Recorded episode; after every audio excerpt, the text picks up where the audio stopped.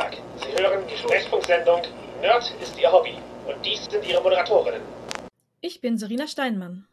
Und ich bin Jasmin Neitzel. Wir sind Queere Nerds und Nerd ist Ihr Hobby ist ein queerer Nerd-Podcast. Da Serena am Call ist diese Sendung mindestens ab 16. Wir reden offen über Themen wie Sexualität, Queerness, BDSM und das zweite Frühstück. Unser heutiges Thema ist Herr der Ringe. Ja, in der Tat. Und dazu direkt ein Hinweis. Sowohl Tolkien als auch Wizards of the Coast, denn wir werden auch über die Magic- und D&D-Adaptionen von Herr der Ringe sprechen, haben problematische Aspekte. Wir können da nicht alle von herausarbeiten, sondern sprechen heute eben über Adaptionen von Herr der Ringe im Detail und gerade wie man es eben in, ich sag mal, nerdige Spiele umsetzen oder übersetzen kann. Mhm. Und wir haben da ein bisschen als Ansporn genommen, weil im letzten Jahr gab es die neue Serie bei Amazon. Es gibt eine zweite Edition des The Run Ring Rollenspiels und es gibt ein neues Magic Set. Und über diese ganzen Dinge sind halt auch viele Diskussionen entfacht und viele Diskussionen wie wieder entfacht über Umsetzung, Werktreue, Diversität, Besetzungen etc. Genau. Und ja, unsere Perspektive ist halt hier als nerdiger Rollenspiel-Podcast hauptsächlich. Also, wenn ihr euch irgendwo zu wenig repräsentiert fühlt oder etwas vermisst, dann kommentiert es dazu oder nehmt eure eigene Folge über Herr der Ringe auf. Wir versuchen hier keine Extended-Version mit äh, zehn Stunden zu machen, sondern eben eine Podcast-Folge.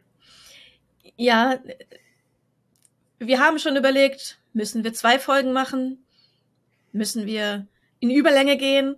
Wir hoffen, das beides zu vermeiden. Genau, deswegen lass uns über Adaptionen sprechen. Äh, dazu hatten wir auch eine, ich sag mal, generische Folge, wo es halt einfach um Adaptionen im Rollenspiel oder auch äh, in anderen äh, Bereichen ging, die ist sicherlich hörenswert bei der Frage, wenn man sowas wie Herr der Ringe, was halt einfach so ein Grundlagenwerk eines Genres ist, einfach komplett mhm. prägend für eben sehr viel in der Fantastik oder das, was man klassisch Fantasy nennt. Und da ist natürlich einfach ein Bild schon entstanden, was geprägt wurde. Und man muss dann drüber nachdenken, ja, was kann meine Adaption noch beitragen? Was möchte ich halt eigentlich eben aus diesem Werk ziehen? Weil dadurch, dass es schon so oft rezipiert wurde und schon so klar und politisch dasteht, denke ich, ist halt auch ähm, sich daran abzuarbeiten und Veränderungen äh, vorzunehmen und Variationen zu schaffen, äh, letztlich eher ein Ansatz als, oh, endlich mal überhaupt Herr der Ringe im Rollenspiel umsetzen. Da werden wir aber die Ersten sein. ja, das ist schon, glaube ich, auch sehr viel gemacht worden. Stell dir vor, Elfen und Zwerge und mhm. Orks. Mhm. Ja. Und dazwischen Menschen und ganz, ganz vielleicht, ganz vielleicht sowas wie Hobbits. Aber nur vielleicht. Ja, das ist, ist, ist die werden tatsächlich am wenigsten adaptiert, wenn ich das so mhm. Mir ansehe. Die, das heißt ja auch Edo-Fantasy, also Elf, Dwarf und Orc. Ja. Was ich interessant finde, weil es von dem Kern der Tolkienschen Idee hinter dem Ganzen, der, der Kern ist halt der, der kleine Hobbit, der gegen den Rest der Welt, beziehungsweise der sich halt Gefährten sucht um mit den großen Abenteuern in der Welt klarzukommen und nicht, was die Elfen, die Zwerge und die Orks so machen.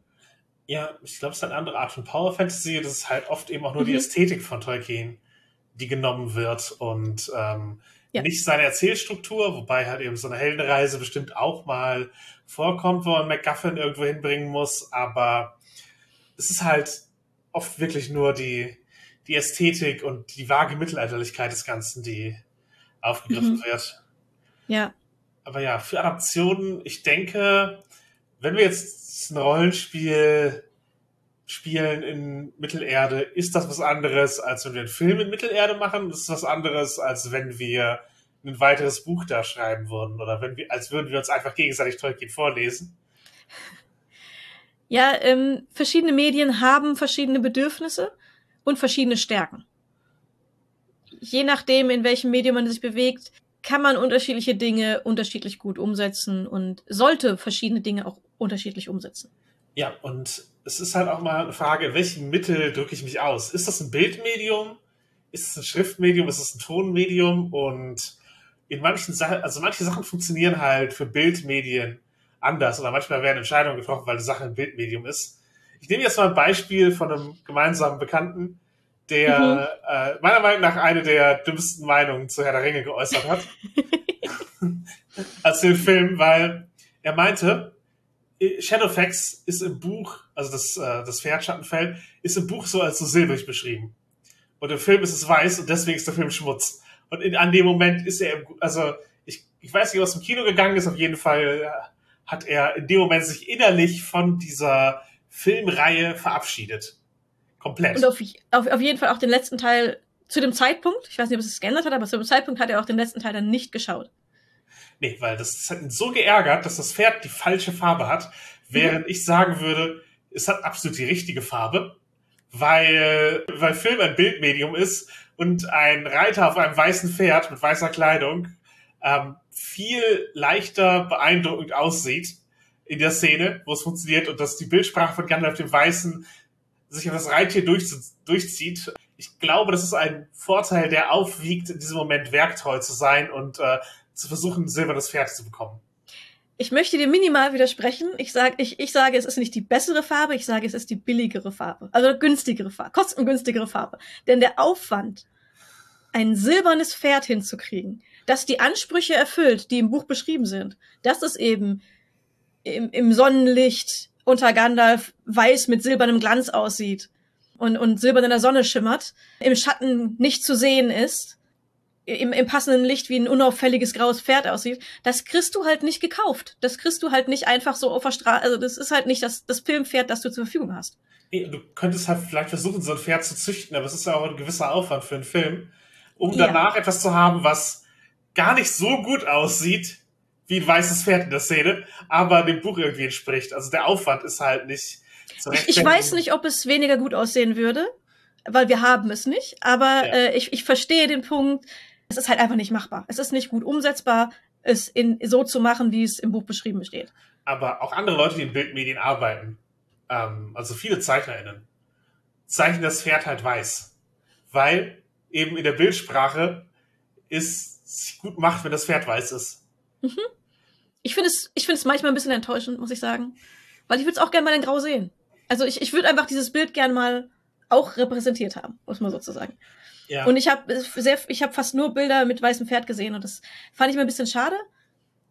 Ich sehe, wo es halt die einfachere und, und beeindruckendere Lösung ist, als das Fantasy-Wesen mit changierendem Fell zu haben. Ja, und ein CGI-Pferd, ja, vielleicht wäre das auch möglich gewesen, aber der Punkt ist eigentlich, an diesem kleinen mhm. Detail sich aufzuhängen und dafür eben den, die gesamte Filmreihe zu entwerten auch mhm. den Film, der davor kam, halt schlechter zu finden, weil das Pferd eine andere Farbe hatte.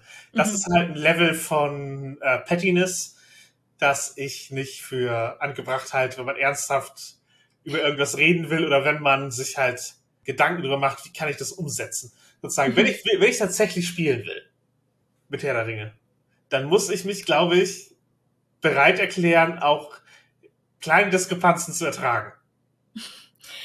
Ja, ja. Und ja, natürlich, man, im Rollenspiel ein Pferd silbergrau zu beschreiben, ist einfach Beschreibung. Die Spiele müssen sich's vorstellen können, aber es ist einfach eine Beschreibung, die man, die man machen kann. Mhm. Das da ist, die Technik ist, ist da halt kein, kein Risiko. Das ist halt eben wie Romane auch ein Medium, das eben kein Bild mitbringt, sondern auf der Sprachebene funktioniert. Genau, die Bilder, die es mitbringt, sind nur im Kopf und äh, die sind leichter beeinflussbar als die in einer Kam mit einer Kamera aufgenommenen. Wobei du halt auch äh, Abreaktionen haben kannst, wenn du die Fantasie von Leuten brichst. Also, mhm. wenn eine Person sich das Pferd die ganze Zeit weiß vorgestellt hat, dann beschreibst du, wie es grau ist. Dann hast du den Moment, wo sozusagen sich die Vorstellung der Person an die neue Information anpassen muss. Mhm. Genau wie wenn du halt, und da ist Tolkiens Detailverliebtheit sicherlich auch mal ein, ein Beispiel, was positiv sein kann aber du musst es halt richtig pacen von den Details. Also wenn du einen Wald beschreibst, solltest du zuerst beschreiben, was für eine Art von Wald das ist. Wenn du sagst, es ist ein Wald kahler Bäume oder das ist ein Nadelwald oder das ist ein Laubwald, einfach mal diese ganz grundsätzlichen äh, Setting-Informationen sind super hilfreich, für die Menschen, um, zu um halt sich eine Vorstellung aufzubauen, die dann nicht wieder gebrochen wird, wenn man ins Detail der Bäume geht. Weil wenn die Person mhm. sich einen Nadelwald vorstellt, dann fängst du an Blätter zu beschreiben, muss sie praktisch wieder zurückrollen und das äh, schafft halt weniger äh, Vertiefung in, äh, in den Moment. Also da würde ich schon sozusagen auf, äh, also Abreaktion ist halt ein bloßer Begriff, aber ich würde halt eben auf sowas, auf sowas achten, sozusagen, die da nicht den, nicht die Erwartungen zu durchbrechen, die ich selber setze und wo ich es freilasse, eben mit der Spezifizierung zu wissen, ich kann da wieder was verändern. Und das kann halt schwieriger sein. Deswegen Tolkien Level an Details von Beschreibungen können auch schädlich sein für die Immersion, wenn immer wieder was Neues dazukommt, wo man anpassen muss. Du kannst halt nicht abwarten, bis die ganze Beschreibung da ist, um sie dann in deinem Gehirn zu formen, sondern die Vorstellung entsteht, während gesprochen wird. Mhm. Da hat man ja auch gar nicht so riesig großen Einfluss drauf als Person mit einer sehr bildlichen Vorstellung. Das passiert halt einfach. Deswegen ist es, wenn man gute Bilder entstehen lassen möchte, halt auch nicht unwichtig, in welcher Reihenfolge und in welcher Detailtiefe man, man vorgeht. Ich würde halt für das Gespräch Rollenspiel nicht Tolkien-Level-Detail nehmen. Mhm. Aber für Herr der Ringe würde ich auch nicht detailarm beschreiben absichtlich, sondern ich würde für meine Verhältnisse detailliert beschreiben, weil das ähm, zum Herr der Ringe-Vibe gehört. Und auch, ich sag mal, ein bisschen getragen beschreiben. Ein mhm. bisschen, ein bisschen Gravitas einfach reinbringen in das Ganze. Ein bisschen Schwere reinbringen, dass es halt, dass die Leute, dass das halt die Beschreibung eines Ortes Wichtigkeit hat. Das wird viel beim Rollenspiel ja weggelassen und viel der, der Fantasie überlassen oder man, man macht ein Beispielbild, hier, die Stadt sieht ungefähr so aus, da seid ihr jetzt, wir machen weiter. Und bei Herr der Ringe ist es einfach wichtig, wie Orte aussehen. Es hat emotionalen Gehalt für die Charaktere, wenn sie den Ort zum, einen Ort zum ersten Mal sehen. Ja, und ich würde manchmal auch den Stunt gönnen, in Detail reinzuzoomen. Mhm. Also, der Gag ist ja irgendwie, dass man die Hintergeschichte von einzelnen Zweigen kriegt, aber warum nicht halt tatsächlich mal ins, ins wirklich in so ein kleines Detail reingehen, wenn man Herr der Ringe macht? Mhm. Ja. Und wenn es ist, wenn irgendjemand einen Hobbit spielt, wie sich der Boden unter den Füßen anfühlt an dieser Stelle. Ja, oder halt Essen oder eben eine Gesch die Geschichte eines Ortes nochmal reinbringen äh, bei mhm. der Erzählung. Ja. Aber nehmen wir die Person mal ernst, der Shadowfax so wichtig ist. Das ist halt einfach eine, ein kleines Detail, wo sich jemand dran festhält, sondern eben tatsächlich, wenn ich einen Charakter wirklich ins Herz geschlossen habe, aus den Büchern oder den Filmen oder wie auch immer, wie können wir im Rollenspiel damit umgehen, halt eben Leute nicht so sehr zu enttäuschen, dass sie in dem Moment der Beschreibung schon aufstehen und rausgehen. Gerade wenn das auch Charakter sind, die eben praktisch Gemeingut der Welt sind. Also Shadowfax ist, ich glaube, das ist ein Charakter der einzelnen Personen halt wichtiger ist als anderen. Ja, ja. Aber es sind zentrale Charakter, die in der Welt einfach existieren, aber keine SC sind. Ich glaube, da kann man schon an diesen Punkt stoßen, dass da eine Vorstellung einfach existiert. Ja, gerade wenn man in der Welt von der Herr der Ringe spielt, wo eben auch Leute zum Teil unterschiedliche Zugänge haben. Also es gibt Personen, die haben nur die Filme gesehen. Es gibt Personen, die haben nur die Bücher gelesen. Es gibt Personen, die haben beides. Die haben noch andere Filme, die haben noch andere Serien. Ähm, und man kann es halt niemals allen Vorstellungen recht machen. Und ich glaube, die Reihenfolge ist auch nicht unwichtig, ob man mhm. zuerst die Filme oder gesehen oder die Bücher gelesen hat. Ja. Oder wie lange irgendwas davon her ist, weil manche Bilder überschreiben andere. Ja, das haben wir in der Vorbereitung auch festgestellt, wo wir halt mal sozusagen Filmbilder mit Textstellen äh, verglichen haben. Und äh, da hat sich halt doch durchaus herausgestellt, dass das äh, Bild des Films sich irgendwie auch drüber gelegt hat an manchen Bereichen. Genau, da war zum Beispiel Aragorn sieht im Film jünger aus, als er im Buch beschrieben ist. Und mich hatte es bei anderen Darstellungen teilweise gestört, dass er älter aussieht, weil das in meiner Vorstellung so übergegangen war, dieses das Alter von Aragorn aus den Filmen, mhm. Dass es mir nicht mehr aufgefallen ist, dass es im Buch tatsächlich anders beschrieben war. Genau. Hast du einen Charakter, der dir persönlich super wichtig ist, so Herr der Ringe mäßig? einen? ich ich habe tatsächlich bei Herr der Ringe ein, ein großes Ding davon, dass ich beim Lesen der Bücher ganz viele Beziehungen zu Nebencharakteren aufgebaut habe, also die ich dann ganz toll fand, die ich, äh, von denen ich gerne mehr gelesen äh, hätte. Und ich sag mal, von denen, die allgemein bekannt sind, würde ich Faramir und Eowyn nennen. Wie ist es bei dir? Ich würde auch Eowyn prinzipiell nennen, aber ich glaube, ganz weit vorne wäre bei mir Samwise. Mhm. Also sehr klassisch den wahren Held der Bücher. Kann, kann man so sehen. Ist schon ja. natürlich eine der zentralen Figuren, aber ist halt eine Figur, die mir eben von der Beziehung und so etwas ähm, mhm. äh, sehr wichtig geworden ist. Und Eowyn halt, wir haben, wir haben gar nicht so viele Frauenrollen zur Auswahl. Es gibt halt wenige einzelne und Eowyn ist dann halt eine von denen. Ja, und ich muss sagen, Eowyn ist eine, die ich sehr gut finde. Die, also die ist halt einfach meiner Meinung nach die beste Frauenrolle in den Büchern und Filmen. Bei Faramir war es tatsächlich, der Charakter war mir vorher schon sehr wichtig aus den Büchern. Aber nach den Filmen war er mir noch viel wichtiger, weil ich festgestellt habe, wie mir eine Umsetzung auch gar nicht gefallen kann, obwohl mir die gesamten Filme recht gut gefallen. Mhm. Ich war äh, in den Filmen von Faramir extrem enttäuscht. Weil alles, was ich an dem Charakter mochte, äh, rausgekürzt worden war. Ich Und das ist dann natürlich sehr enttäuschend. Ich habe das Gefühl, es ist im Kern noch immer derselbe Charakter, aber ja, Aspekte wurden eben weniger betont, die sehr präsent sind auch in den Büchern. Also das Belesene kam weniger rüber zum Beispiel, aber dafür halt diese Verantwortung gegenüber seinen Leuten. Ja, er befindet sich halt ja sehr viel in einem, in einem moralischen Konflikt, dass er ja dem, was man ihm befiehlt, folgen muss und möchte, aber er auch moralisch weiß, was das Richtige zu tun wäre und konstant in dieser Abwägung ist, wann muss ich befolgen und wo muss ich ausbrechen, damit ich es vor mir moralisch ähm, tragen kann. Mhm. Und äh, ja, das ist in den Filmen noch drin, aber halt so das ganze drumrum fehlte mir. Also sein moralischer Kompass kommt halt aus seiner Belesenheit. Also dadurch, dass er sich eben mit den mit der Vergangenheit beschäftigt hat, mit auch speziell der Vergangenheit seiner Vorfahren beschäftigt hat und mit den Gedanken von anderen Völkern beschäftigt hat. Dadurch hat er einen moralischen Kompass entwickelt, der von dem seines Elternhauses abweicht. Mhm.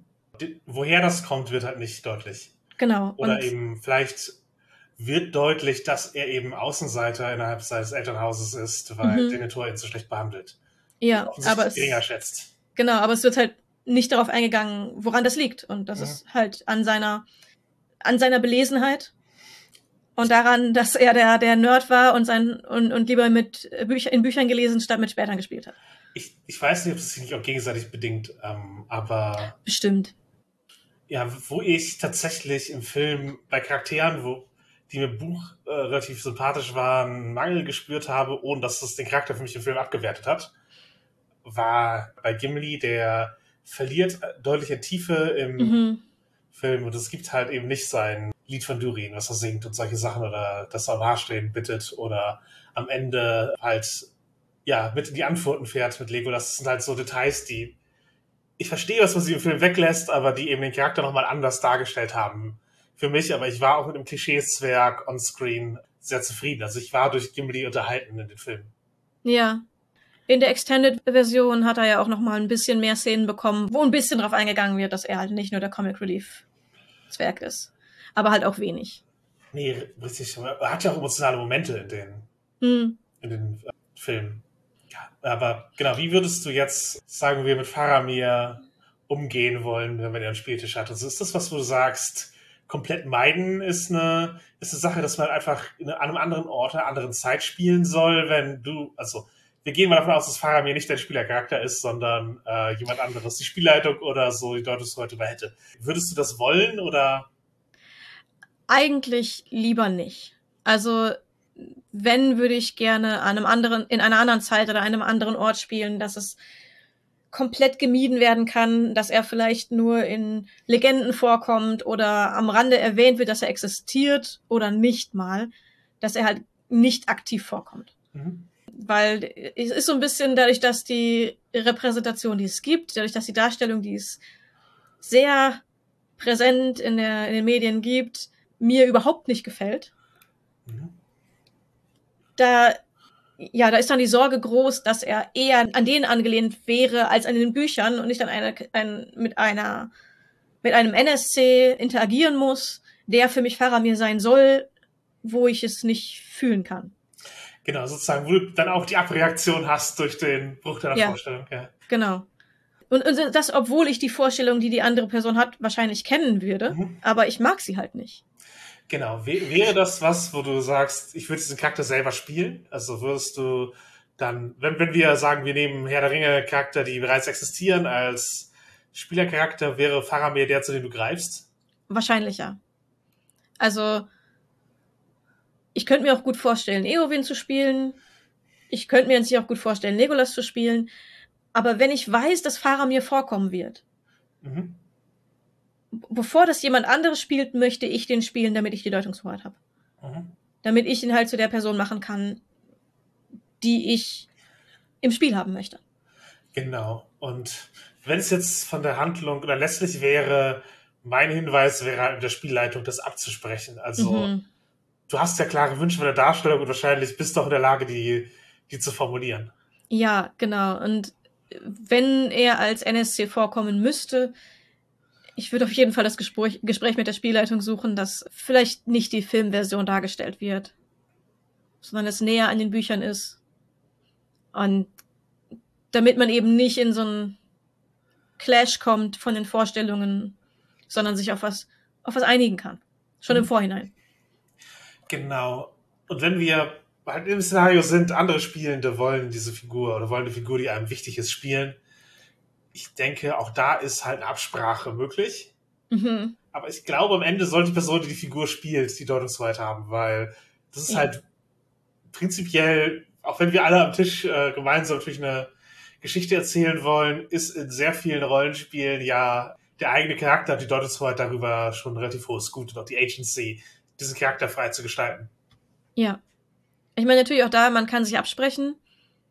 Gerade wenn man jetzt sowas hat, eine Person spielt Eowyn, die andere spielt Paramir. Die, die sollen ja ein bestimmtes Verhältnis zueinander haben. Die sollen ja Nähe aufbauen können. Dann wäre es ja schon wichtig, dass man die Person auf eine Weise spielt, dass das auch funktioniert. Mhm. Da sind dann Absprachen notwendig, aber halt am Ende muss man auch den anderen selber spielen lassen. Ja, genau wenn man jetzt halt im Spiel mit Sicherheitstechniken unterwegs ist oder einfach mit einem, mit der Möglichkeit, anderen Leuten was zu sagen, ähm, wie sehr sind halt Vetos für Reinterpretationen ein Ding? Also, wie sehr respekt ist es halt sozusagen für uns wichtig, die Vorstellung von Mitspielern zu respektieren, wenn es eben viele Vorbilder und Quellen gibt oder Reinterpretation an sich überhaupt nichts Schlimmes ist. Also, ähm, Im Magic Set zum Beispiel haben viele Charakter halt eine andere Hautfarbe bekommen. Also Aragorn ist halt schwarz zum Beispiel. Oder eigentlich die, eigentlich sind alle Dunedain äh, schwarz in, in, dem Magic Set. Mhm. Das, das, ist halt eine Reinterpretation, die man reinbringen kann. Und wäre das halt was, wo man jetzt sagt, nee, dann lass mal die Quellen gehen, ob das auch, ob das auch so gemacht werden darf oder. Das ist eine Herangehensweise. Und wenn sich mit der alle einverstanden erklären, finde ich das auch okay. Wenn du etwas machen möchtest, was an der Ursprungsquelle, an den Büchern von Tolkien so nah wie möglich dran ist, dann kannst du checken, ob deine Charaktere den Beschreibungen entsprechen und es darauf festnageln. Aber da muss halt die gesamte Gruppe zustimmen.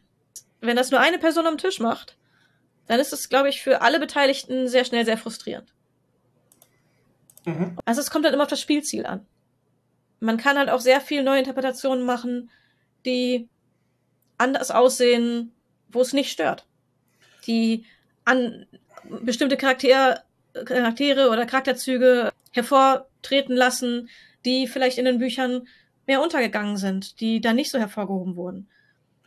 Ja, und ich denke, jede Gruppe muss da eine gemeinsame Vorstellung finden. Das ist nicht einfach. Also es ist tatsächlich mhm. nicht einfach, aber man kann es halt schaffen.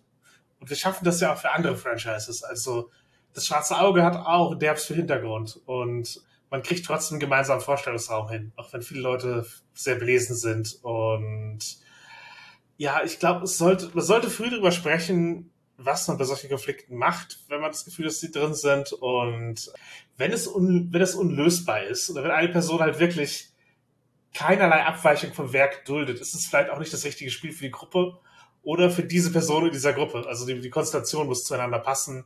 Mhm. Was halt Werktreue angeht, ist letztlich, glaube ich, der Punkt. Ja. Und ich sag mal, wir hatten eben schon erwähnt, und das große Thema Adoption, verschiedene Medien, verschiedene Bedürfnisse, verschiedene Stärken.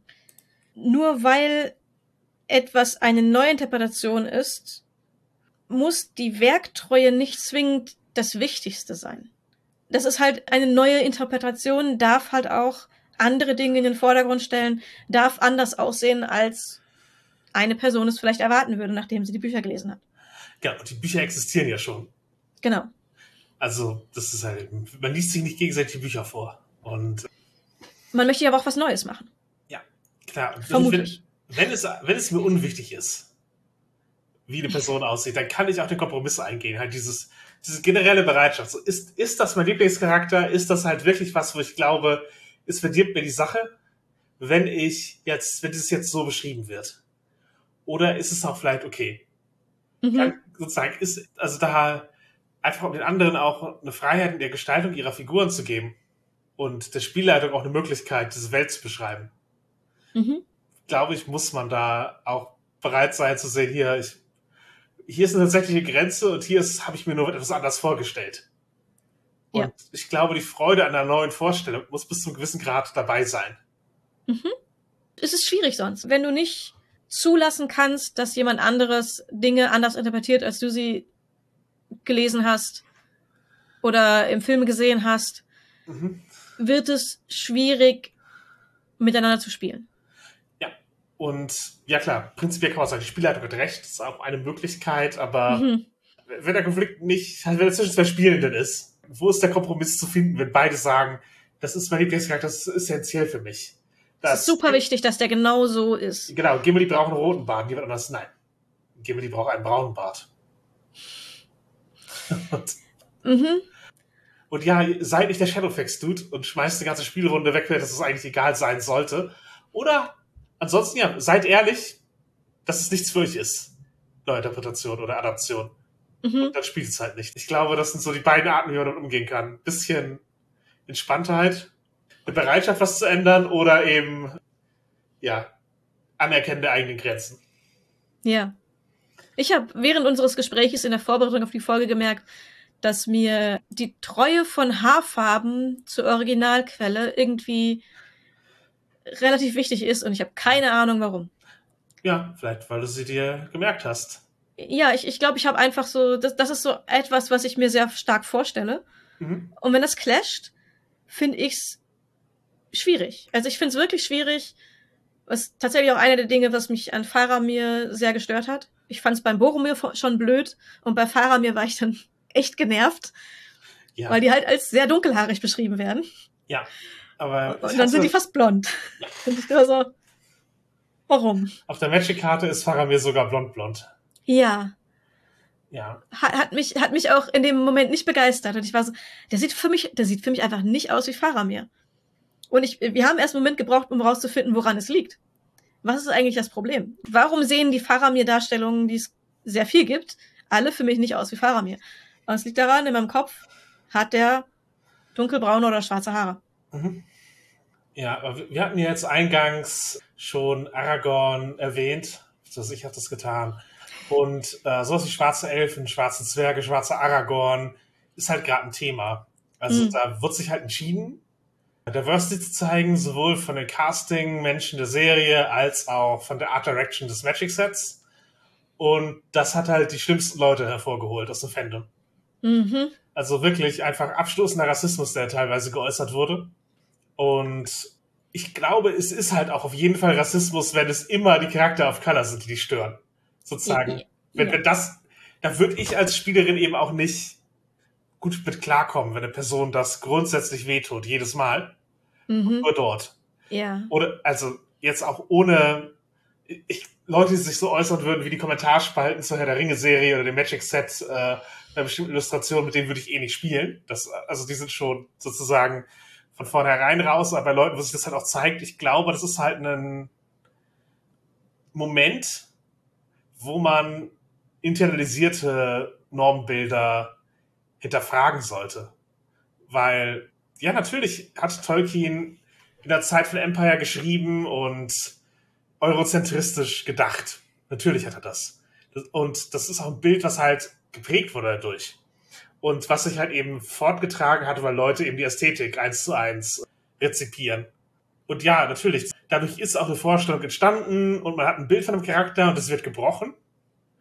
Aber sozusagen ist die Ablehnung an diesem Bruch eben eine, die letztlich auch sich an dem Bruch von einem eurozentrischen Bild entzündet oder einem Bild, das eben halt White Supremacy beinhaltet, unbewusst. Hm. Also jetzt ohne den Vorwurf, die Person ist absolut White, Supremacist, das natürlich nicht notwendigerweise.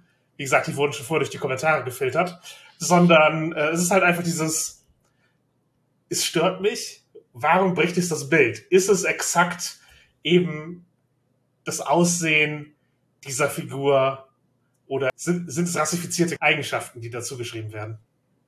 Ja, und es ist halt so die Sache. Ja, ich habe gesagt, mich stören Haarfarben, wenn die nicht zu meiner Vorstellung passen. Ich kann auch prinzipiell verstehen, wenn jemanden die Hautfarbe von jemandem stört, wenn es nicht zu der eigenen Vorstellung passt. Ich kann nicht verstehen, wie man in Kommentarspalten deswegen ausrastet. Und wenn es halt immer die die Hautfarbe ist.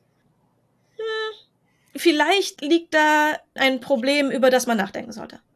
Genau. Wenn es jetzt bei einer, bei einem Charakter ist. So, du hast irgendwie 20 Charaktere, die in verschiedenen Hautfarben dargestellt sind, ist dir egal. Aber bei einem Charakter ist dieser, boah, also so wie ich den gelesen habe, das passt nicht für mich. Das passt überhaupt nicht. Das, ich komme mit diesem Bild nicht klar. Würde ich sagen, okay, vielleicht Einfach ist dieser Charakter auf eine Weise wichtig. Du möchtest dich mit ihm identifizieren können. Du kannst es in diesem Fall nicht, weil die, weil die Hautfarbe nicht passt.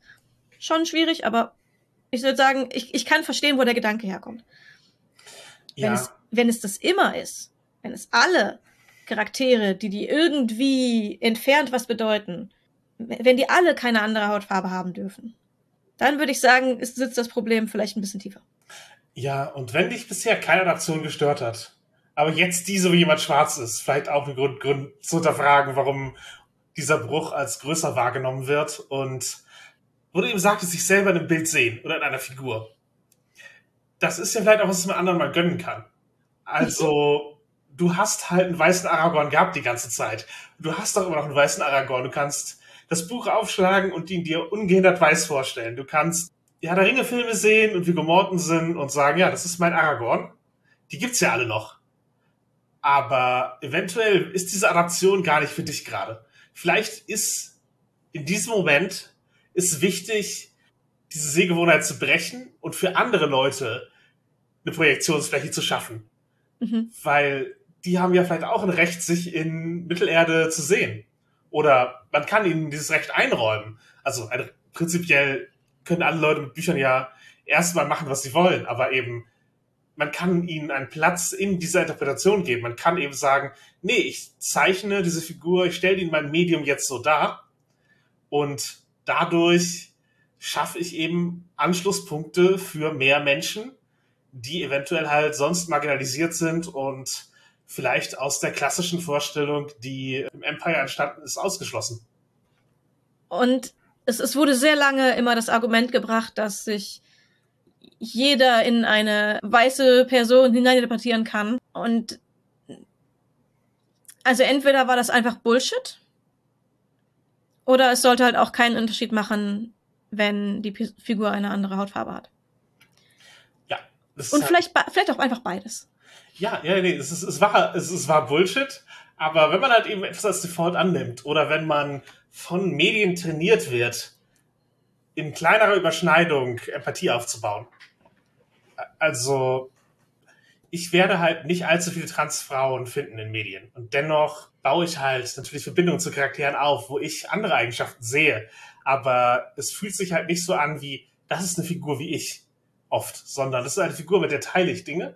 Und das ist eine Figur, die ist mir sympathisch. Und ich, natürlich kann ich da auch mich hineinversetzen und all das, aber es ist ein Unterschied. Und der wird halt nicht gesehen, wenn du der Normgesellschaft entsprichst. Und das ist halt in der Fantastik halt sehr oft eben eine Weiße und die sehen halt selber nicht, dass das ungewöhnlich ist. Mhm. Ja. Und ich, ich finde es super, wenn darauf aufmerksam gemacht wird. Und ich muss sagen, halt auch für mich. Denn es ist ja nicht so, als hätte ich andere Sehgewohnheiten. Ich bin auch mit klassischer Fantastik aufgewachsen. Ich bin in einem Ort aufgewachsen, wo es fast keine Personen von anderer Hautfarbe gab. Und für mich war immer so, ja, das Fernsehen repräsentiert wieder, was ich um mich herum sehe. Und das wird wohl dann auch, das passt schon so. Es hat mich Mühe gekostet, von diesem Bild abzuweichen zu lernen. Und im Nachhinein ist es fast ein bisschen, also es, es ist mir ein bisschen unangenehm, wie viel Mühe mich das gekostet hat. Und ich bin ein bisschen genervt davon, wie weißzentriert die Medienlandschaft so war und teilweise auch immer noch ist, dass das Mühe bereitet. Warum müssen Menschen gedankliche Anstrengungen brauchen, um zu sehen, wie bunt die Welt ist? Ich glaube, das ist halt die Arbeit, die man für Antirassismus intern mit sich selber mhm. äh, betreiben muss. Halt diese Sehgewohnheiten brechen und anerkennen, dass eben man selber auch nicht der Norm entsprechen sollte, also sozusagen. Es gibt eine Norm, mit der man entspricht, aber das sollte eben überhaupt gar nicht existieren. Und deswegen kriegt man zwar sehr viel sozusagen mit Handkuss präsentiert, aber das ist nicht für alle so, das ist okay, wenn es auch für einen selber nicht so ist. Und dieses, ja, ich, ich glaube, das ist halt einfach wirklich eine, eine notwendige Arbeit, die man machen kann und es hilft tatsächlich, wenn eben Repräsentation in Medien stattfindet, um ja. die Arbeit halt zum einen zu erleichtern, aber das ist halt nicht, nicht, nicht der erste Zweck von Repräsentation in Medien ist es, dass weiße Leute lernen, dass die Welt äh, vielfältig ist, sondern auch, dass eben alle Menschen sich in Geschichten wiederfinden können und auch, dass Geschichten von verschiedenen Menschengruppen und Erfahrungswelten erzählt werden können. Ja, aber auch von Menschen mit verschiedenen Erfahrungswelten adaptiert und für sich genommen werden können. Auch wenn du selbst dich damit auch identifizieren kannst. Und ich glaube, es ist halt auch egal, was Tolkien jetzt persönlich so von der Adaption halten würde. Denn mhm. der, der, ist halt nicht mehr da und es ist halt, es wäre nicht mein Maßstab. Und ja. ich glaube, Herr der Ringe ist halt so fest im Kanon etabliert und so sehr ein Klassiker, dass eine Interpretation einfach möglich sein muss. Also, mhm. wie wir es mit anderen Klassikern auch machen, wo man einfach Variationen von geschaffen werden, wo man einen neuen Look drauf legt, wo man versucht, es aus einem anderen Blickwinkel zu betrachten. Und das passiert ja mit sehr, sehr viel, ich sag mal, Weltliteratur und das muss auch mit Fantastik möglich sein. Mhm. Lass uns ein bisschen zurück zu Adaptionen kommen. Wir hatten die Magic-Karten ja gerade bereits erwähnt. Ich gehe mal davon aus, die allermeisten wissen, was Magic the Gathering ist. Aber es ist ein Sammelkartenspiel mit einem Fantasy-Fantastik-Thema, das halt sehr lange mit eigenen Welten gearbeitet hat, die erschaffen wurden für das Spiel. Und jetzt vor kurzem haben sie eine Universe Beyond Reihe gestartet, wo sie eben auch Welten von anderen Franchises, anderen Erschaffenden in Magic umsetzen. Und Herr der Ringe war jetzt eine der ersten und sozusagen das erste große, komplette Magic-Set, wo man eben wirklich eine Welt, die jemand anders erschaffen hat, drin hatte, aber sie haben es halt eben mit ihrem Team auch neu betrachtet. Und das Team hat sich da entschieden, für unsere Adaption, was können wir neu hinzufügen? Nämlich Repräsentation. Wir können dadurch, dass wir sehr, sehr viele Artworks anfertigen lassen, eben Bilder von Mittelerde schaffen, die nicht halt komplett weiß sind. Das ist, was sie getan haben. Auch zur Begeisterung der Cosplay-Szene oder halt einfach sehr vieler BIPOCs aus der Fantastic-Community.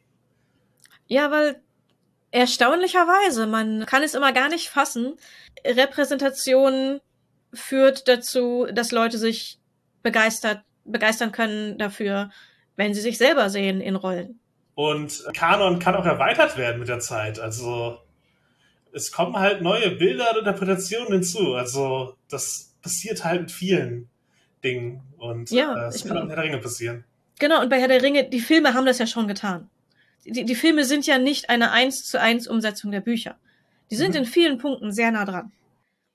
Aber sie sind auch in vielen Punkten abweichend, haben ja, Leute nicht passend aussehend gemacht, haben Leute rausgestrichen, haben Personen zusammengefasst zu einem Charakter, was eigentlich mehrere verschiedene Charaktere waren und dergleichen.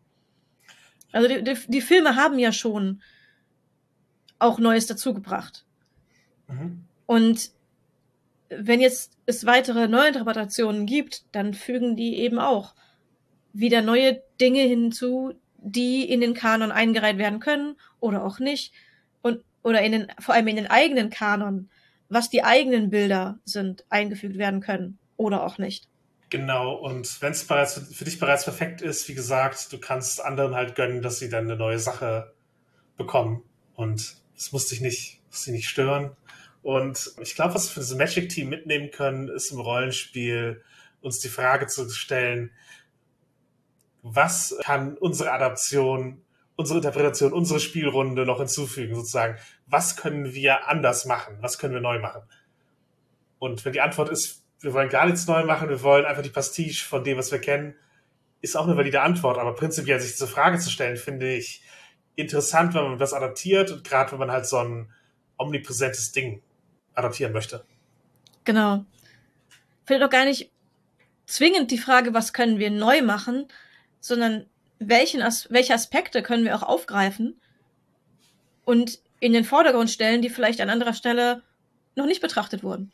Mhm. Oder die uns besonders wichtig sind und die dann noch neue Aspekte dazu bekommen. Denn das ist ja im Rollenspiel auch so, dass sowas wächst ja natürlich. Und äh, ja, das Magic Set ist adaptiert halt in ein spezielles Regelwerk drin.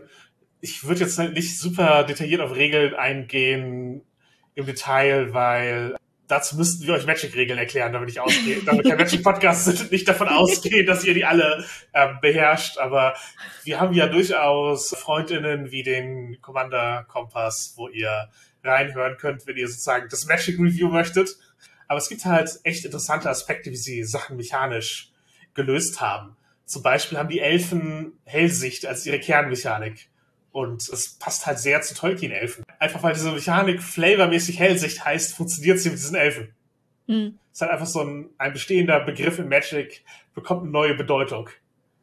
Um das, glaube ich, von den Regeln her einfach mal kurz klar zu kriegen, die Karten, die jetzt quasi neu geschaffen wurden, die fügen nicht viel Neues hinzu an Fähigkeiten und dergleichen und so, sondern nehmen die Dinge, die es in Magic schon gibt, an Regeln und setzen sie um in einer Weise, dass sie zu dem passen, was wir aus Herr der Ringe kennen, dass wir das Herr der Ringe-Gefühl in diesem schon bestehenden Spiel einfügen.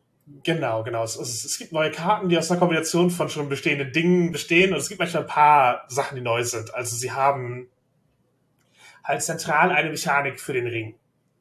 Mhm. Also da steht dann auf einer Karte, der Ring führt dich in Versuchung. Und dann hat man halt praktisch ja einen Ring auf also praktisch eine Karte, die man dazulegen kann, auf der vier Stufen, wo der Ring sich gerade befindet, äh, drauf sind. Und bei Magic haben alle Kreaturen eine Stärke und Kreaturen, die relativ schwach sind, äh, können sozusagen, äh, wenn sie den Ring haben, ungehindert Dinge tun. Und sehr starke Kreaturen eben, für die hat das gar nicht so viel Auswirkungen, der Ringträger zu sein.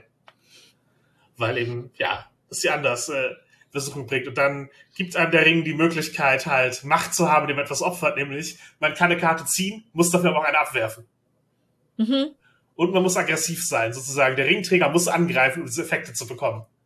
Und das passt, finde ich auch flavormäßig halt ganz cool. Du, wenn du aggressiv bist, kriegst du Macht, aber du musst was dafür aufgeben, nämlich die Karte, dass du eine Karte von der Hand äh, eben abwirfst. Und gleichzeitig hält es dich dazu an, ein bisschen Karten in deiner Hand zu horten, dass du Auswahl hast. Also das, ist, das bringt dich schon sehr da rein und dann kommt es halt so, dass der Ring halt Leute vernichtet, also alle Kreaturen, die deinen Ringträger blocken, der halt schwerer zu blocken ist, wenn er schwach ist, werden am Ende des Kampfes geopfert. Also es ist halt auch so ein, ja, der, der Ring rächt sich halt auch an den, den Leuten, die ihm im Wege stehen.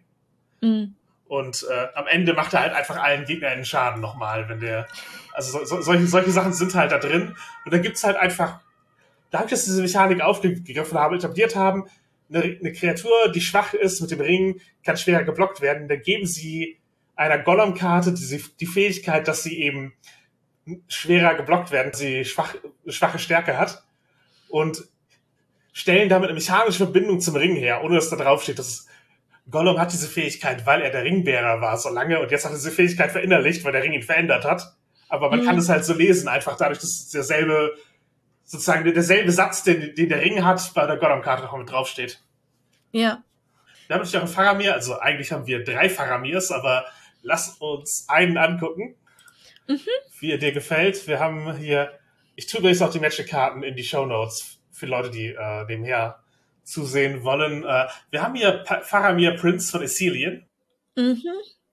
Und du kannst dir halt immer am Ende deines Zuges jemand anderes aussuchen, einen Gegner. Und wenn der dich nicht angreift, ziehst du eine Karte, weil Faramir Zeit hat, sich mit seinen, ich sag mal, mit seinem Privatleben zu beschäftigen und zu studieren.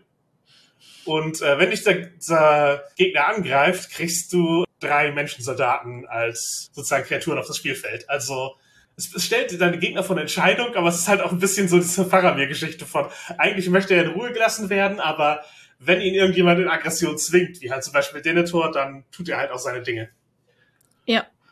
Und dann kriegt er Unterstützung, weil er so charismatisch ist.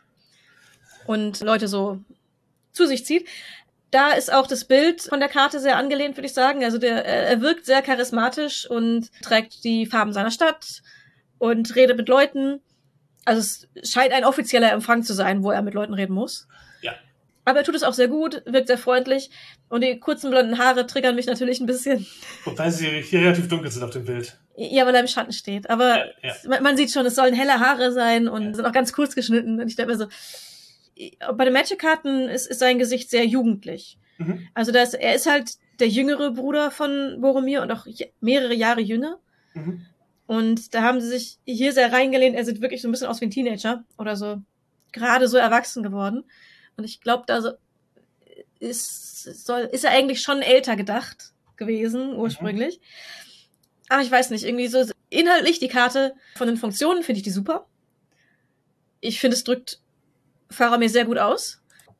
Aber das Bild finde ich auch wieder nicht die stärkste Neuinterpretation. Ich, ich finde, alle Faramir-Karten drücken ganz gut Aspekte seiner Geschichte aus. Es gibt auch eine, ja. wo, er, wo einen zum, sozusagen zum Monarch macht, wenn es jemand gibt, der stärker ist als er, also praktisch ein König in Gondor ist. Und es gibt einen, wo er, wenn andere Leute vom Ring in Versuchung geführt werden, Vorteile macht. Also sozusagen, dass den Ring weitergeben und nicht an ihn, wird praktisch belohnt mechanisch. Ja.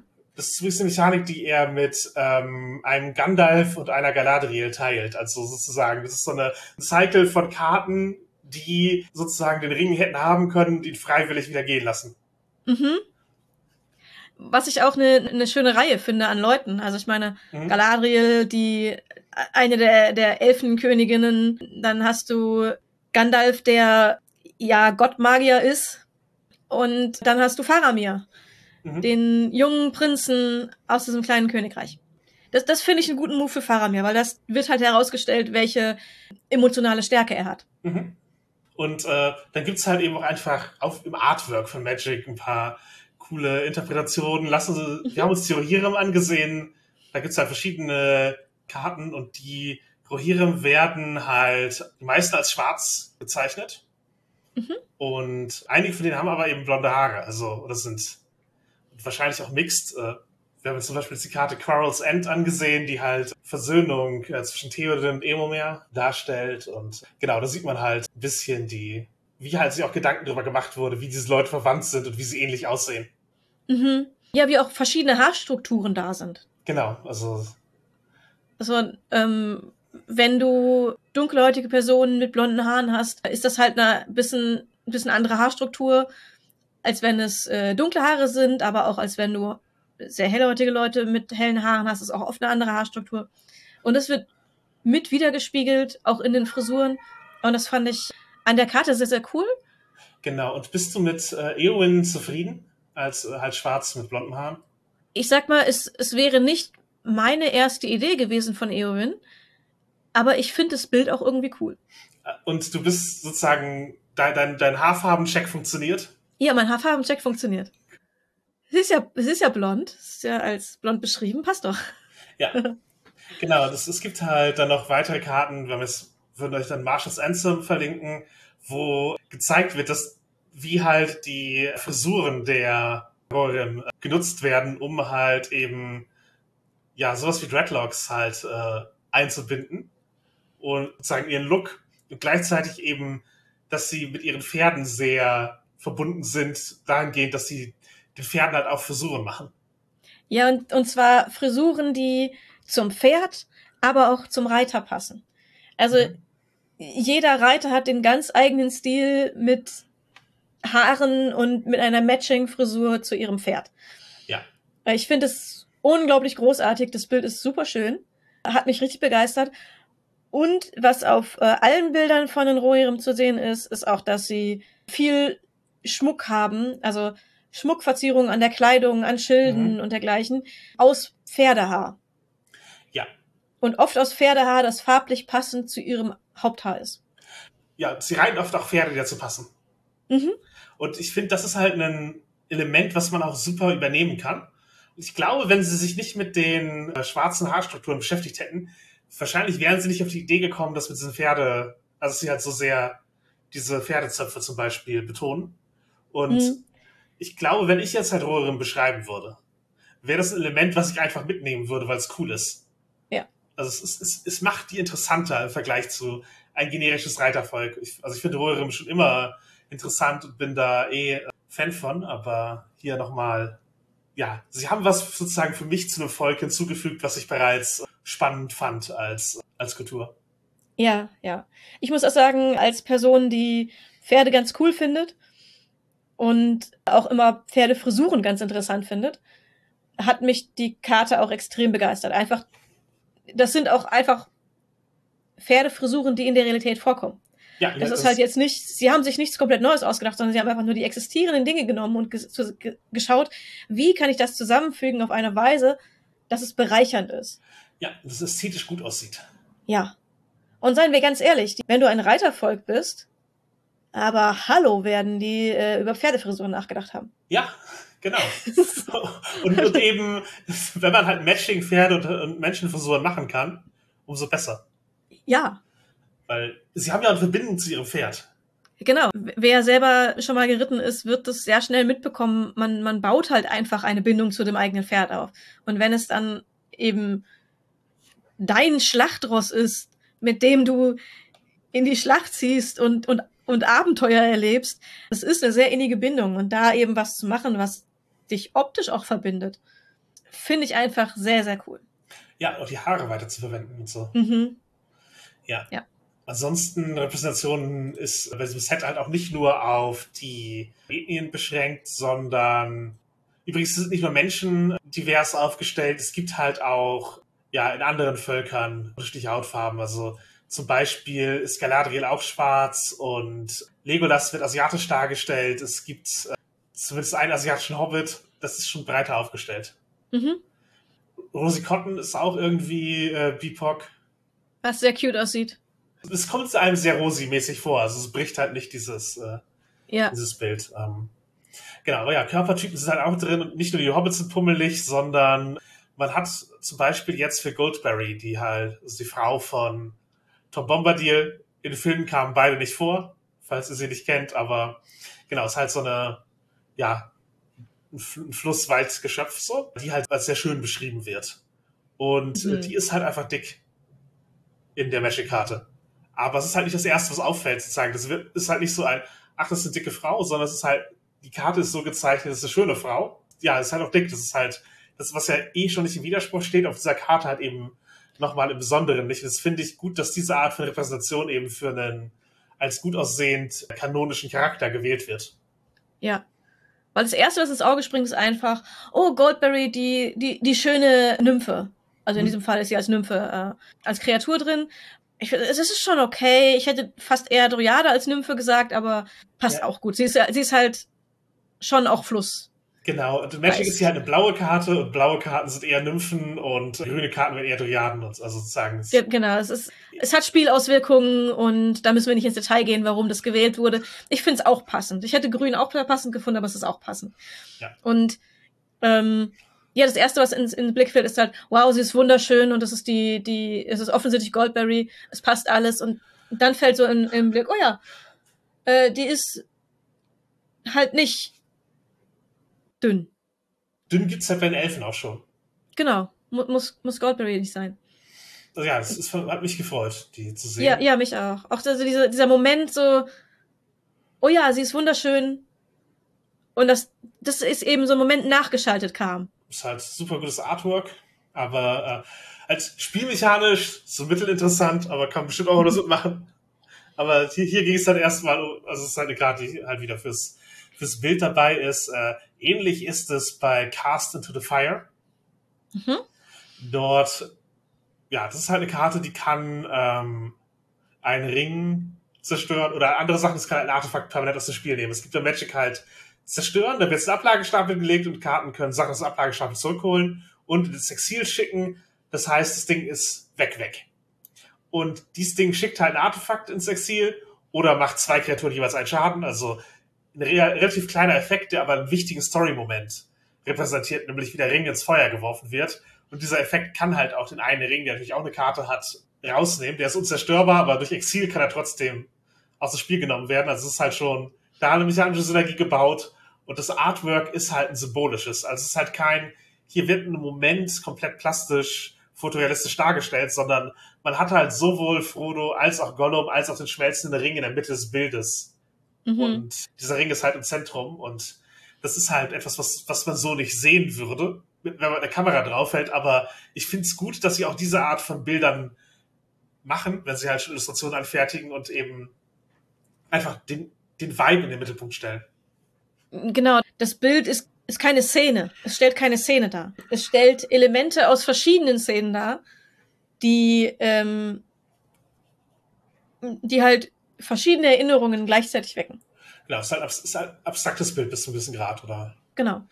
Und es passt einfach perspektivisch schon nicht. Also du hast ja. als großen Hintergrund die Lava mit dem zerschmelzenden Ring und dann hast du in anderen Perspektiven darüber gelagert äh, Gollum und Frodo aus verschiedenen Seitenansichten, die auch nicht zusammenpassen. Ja. Ja, ja.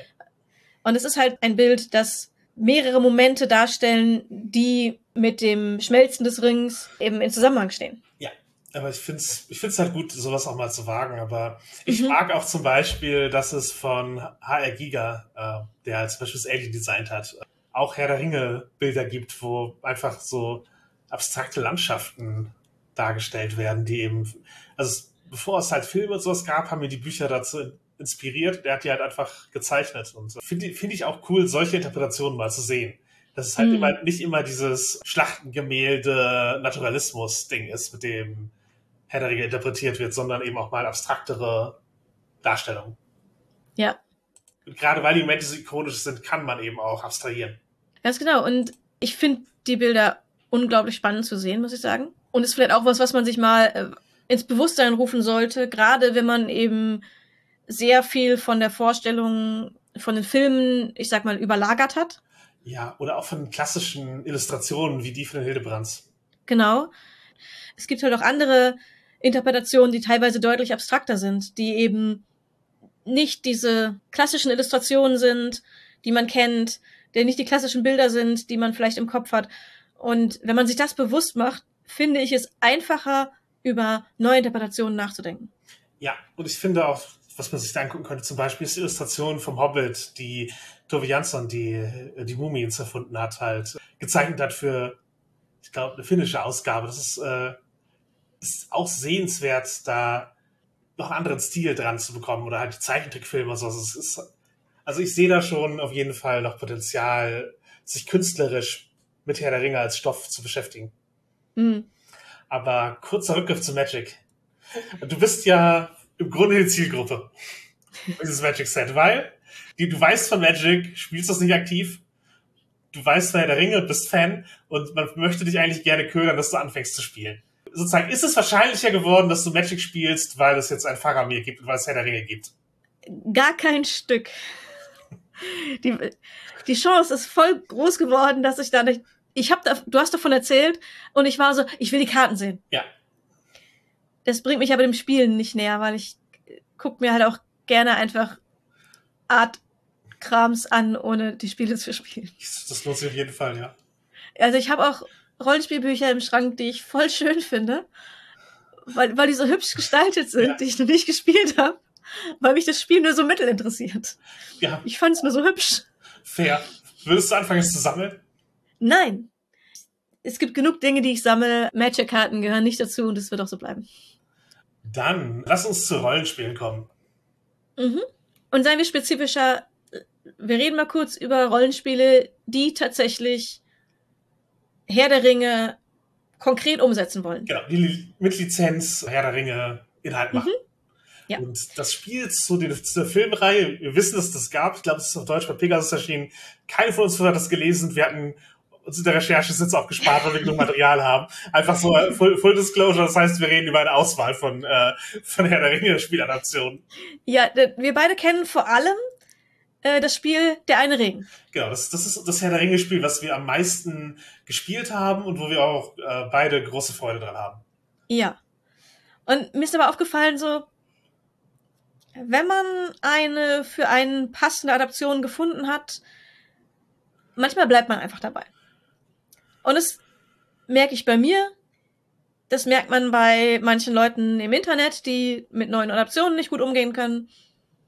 Und es ist ich würde sagen, prinzipiell ist das völlig okay, wenn man seine eine Sache gefunden hat, bei der zu bleiben. Ich finde nur, man sollte halt auch anderen gönnen, andere Adaptionen zu finden. Mhm. Also ich würde jetzt niemandem sagen, nee, andere Herr der Ringe Rollenspiele kannst du alle komplett vergessen. Ich kenne die zwar nicht, aber das einzige Gute ist der eine Ring. Ja, ja. Ähm, ich würde durchaus sagen, ich finde es eine sehr gute Umsetzung und habe sehr viel Spaß damit.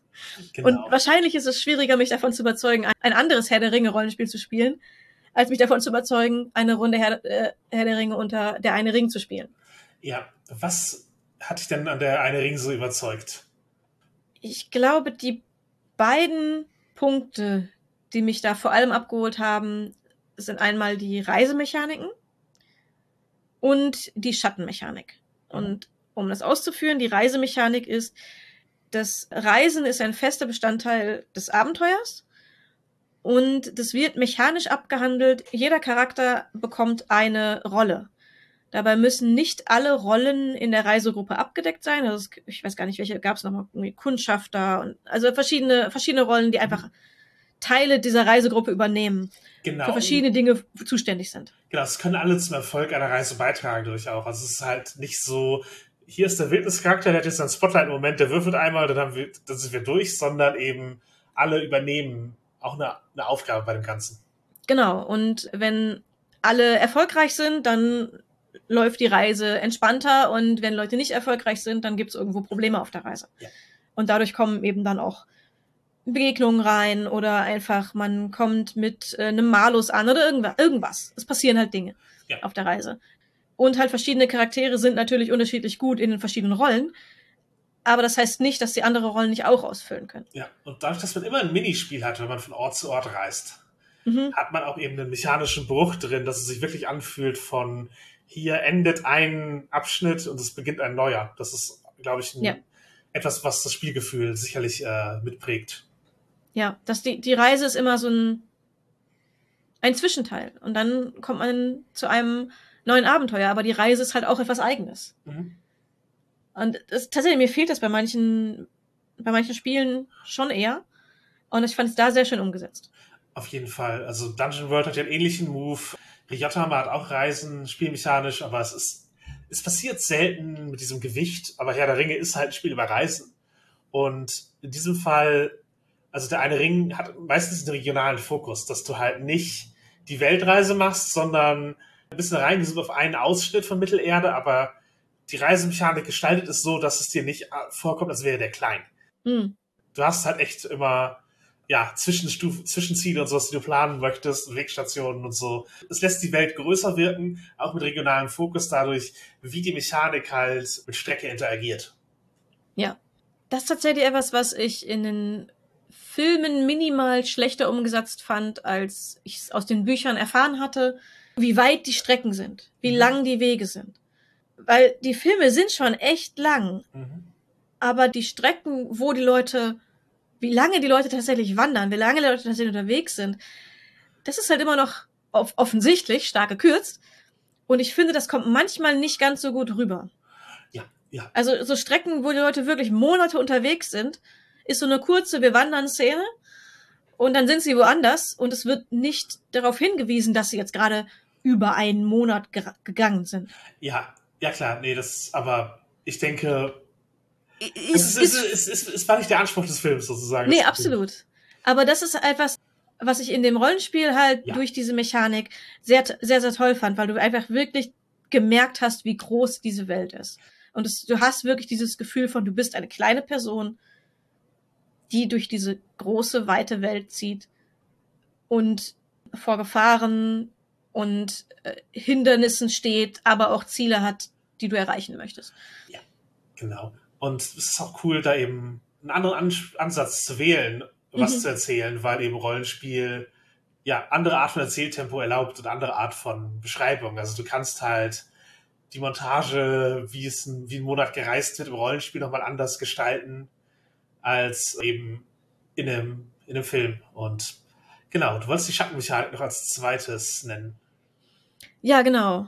Denn es ist eine Welt, in der korrumpiert wird und in der die Gefahren auch aus dem eigenen Inneren kommen und Menschen verführt werden können oder auch andere anderer Herkunft verführt werden können und diese Verführung ist immer präsent und wenn man nicht danach handelt, ein Held und zwar ein positiver Held zu sein, sondern sich einfacheren Wegen hingibt, in denen man Gewalt gegen Unschuldige aus, ausnutzt oder dergleichen. Oder halt einfach handelt auf eine Weise, die eben dem strahlenden Held nicht so richtig gut zu Gesicht steht, dann bekommt man Punkte, Schattenpunkte und fällt der Versuchung langsam anheim.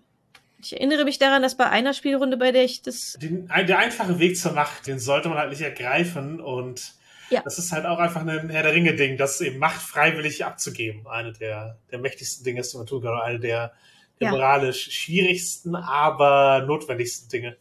Ja. Und das eben, sobald du andere zu deinen Zwecken benutzt, du einen Schritt weiter, ja, in der Nähe der Schatten stehst. stehst. Mhm. Ja, und es gibt halt auch nicht die lügenden und betrügenden Charakter, die aber am Ende irgendwie doch ein sympathisches Herz haben bei Herr der Ringe. Also Mary und Pippin sind natürlich ein bisschen schurkisch und ein bisschen clever und all das, aber sie sind halt auch nicht jetzt komplette Trickbetrüger.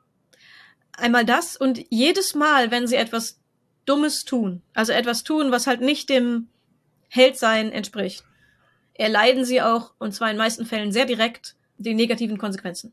Ja, sie haben Proviant für den Weg, weil sie beim Bauern geklaut haben. Aber es hat sie auch in eine äh, sehr unangenehme Flucht und in den Weg von den Ringgeistern gezogen. Äh, Wenn, wenn Pippins äh, Neugierde siegt und er Dinge tut, die, die ihm gesagt werden, dass sie ihm nicht gut tun, und er macht es trotzdem, weil er zu neugierig ist, hat es negative Konsequenzen. Genau, und sie, nutzen halt eben andere Menschen nicht auf eine, oder andere Wesen nicht auf einer Weise aus, die Mhm. eben vielen Schurken in anderen Rollenspielen vergleichbar ist. Und ich glaube, das ist halt ein wichtiger Punkt für der eine Ring, dass diese Art von Charakter halt gar nicht äh, angedacht ist. Ja. Damit würde ich äh, fast zur D&D-Adaption übergehen. Und das ist erstmal ein Ding, das gibt es schon lange. Also einige Elemente der ersten D&D-Spiele sind Adaptionen von Herr der Ringe, halt zum Beispiel Orks als Element. mhm. Zwerge und Elfen in der Form, wie sie da sind, Halblinge in der Form, wie sie da sind. Das, das sind ja einfach eins zu eins Dinge, die von Herr der Ringe nach D&D übernommen wurden. Ja, einfach, dass es ein Edo-Setting ist. Genau. Und das hat natürlich auch einfach Grundlagen äh, geschaffen. Gleichzeitig eben Herr der Ringe direkt mit D&D spielen ist halt auch eine Sache, die Leute schon länger und öfter machen. Deswegen, ich sehe auf jeden Fall einen Bedarf, warum jemand ein offizielles Herr der Ringe D&D-Setting veröffentlicht. Weil das, der Bedarf in der Fanszene ist da und das Geld liegt sozusagen auf der Straße. Gleichzeitig meine Frage dazu, würdest du sagen, dass es gut funktioniert? Es funktioniert dahingehend gut, als dass unsere Erwartung von Edo-Fantasy von Dungeons Dragons ähnlich geprägt ist wie von Herr der Ringe. Und mhm. deswegen ist sehr im Rahmen der Erwartungshaltung handelt. Ähm, es stellt halt nicht die Stärken von Herr der Ringe oder die Besonderheiten von Herr der Ringe heraus, sondern es macht es halt nochmal eine Spur generischer, weil eben sozusagen die beiden generischsten Fantasy-Franchises sich verheiraten. Und keine Ahnung, ob ich jetzt einen chaotisch bösen Charakter spielen möchte in Herr der Ringe, der mit den Leuten rumläuft, bin ich mir unsicher. Genauso dieses, die freien Völker Mittelerdes und sowas stellt halt auch nochmal hier die Rassifizierungen, die bei D&D drin sind, nochmal mhm. mehr heraus. Also, ich, ich glaube, es holt nicht das Beste aus beidem heraus, aber es schafft eben etwas, was instantan verstanden wird und eingängig ist, wenn man eben sich in Fantastikmedien bewegt, weil es eben die beiden so zwei der Säulen einfach sind. Ja, also wer ein bisschen sich mit D&D auskennt, kann es halt sofort spielen, solange man von Herr der Ringe überhaupt nur was gehört hat. Ja. Weil es so einsteigerfreundlich ist dann. Ja. genau. Und man, es lassen sich halt schon viele Sachen übertragen und Setting funktioniert halt. Und man kann auch eben Dinge machen. Ich, durch die Kampffokus von D&D verschiebt es natürlich auch den Fokus da, wo die Handlung liegt. Mhm. Aber das ist okay, denke ich. Also Herr der Ringe ist für mich jetzt kein, ist halt für mich eher ein Landkarten als ein Bodenplan-Setting. Deswegen ja. passt der eine Ring mehr dazu. Halt dieses, wir sehen uns Landkarte an und planen den Weg. Ist mehr eine grafische Repräsentation, mit der ich mich zufrieden fühle, als hier ist ein Grid und wir positionieren uns, machen jetzt einen taktischen Kampf darauf. Aber es gibt Leute, die Spaß dran haben und ist es halt ein Generikum. Ja. Und ich meine, es gibt taktische Kämpfe auch in Herr der Ringe. Mhm. Ganz klar. Die haben da ihren Platz. Ich weiß jetzt nicht, wie sehr ich sie in den Vordergrund gestellt haben wollen würde. Ja. Wenn man mir sagt, lass uns Herr der Ringe spielen. Ja, ich, ich sag mal, dieses, wir zählen die Kills von ja. Gimli und Legolas. Sowas. Das, das, das lässt sich schon D&D gut als Gefühl ja. reinbringen. Ja. Also, Du kriegst, auf jeden Fall. Du kriegst auf jeden Fall einen Ausschnitt von Herr der Ringe präsentiert. Mhm. Und den Ausschnitt konnte man sich nur bis zu einem gewissen Grad aussuchen, solange man bei D&D bleiben möchte. Ja. Ganz oldschoolig gäbe es noch MERS, also Middle-earth Role-Playing System.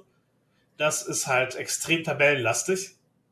Und solche Tabellen lassen sich natürlich mit Zufallsereignissen füllen, die eben zu Herr der Ringe passen und all dem. Aber sie sind auch extrem simulationistisch von wir stellen hier eigentlich die gesamte Welt dar und man kann auf alles würfeln und ich finde es ein bisschen anstrengend in der Handhabung. Also es ist eine Art von Oldschool, die nicht dieses, ach ja, wie einfach waren die Zeiten damals, sondern so, uff, Telefonbücher waren damals auch echt ein Ding.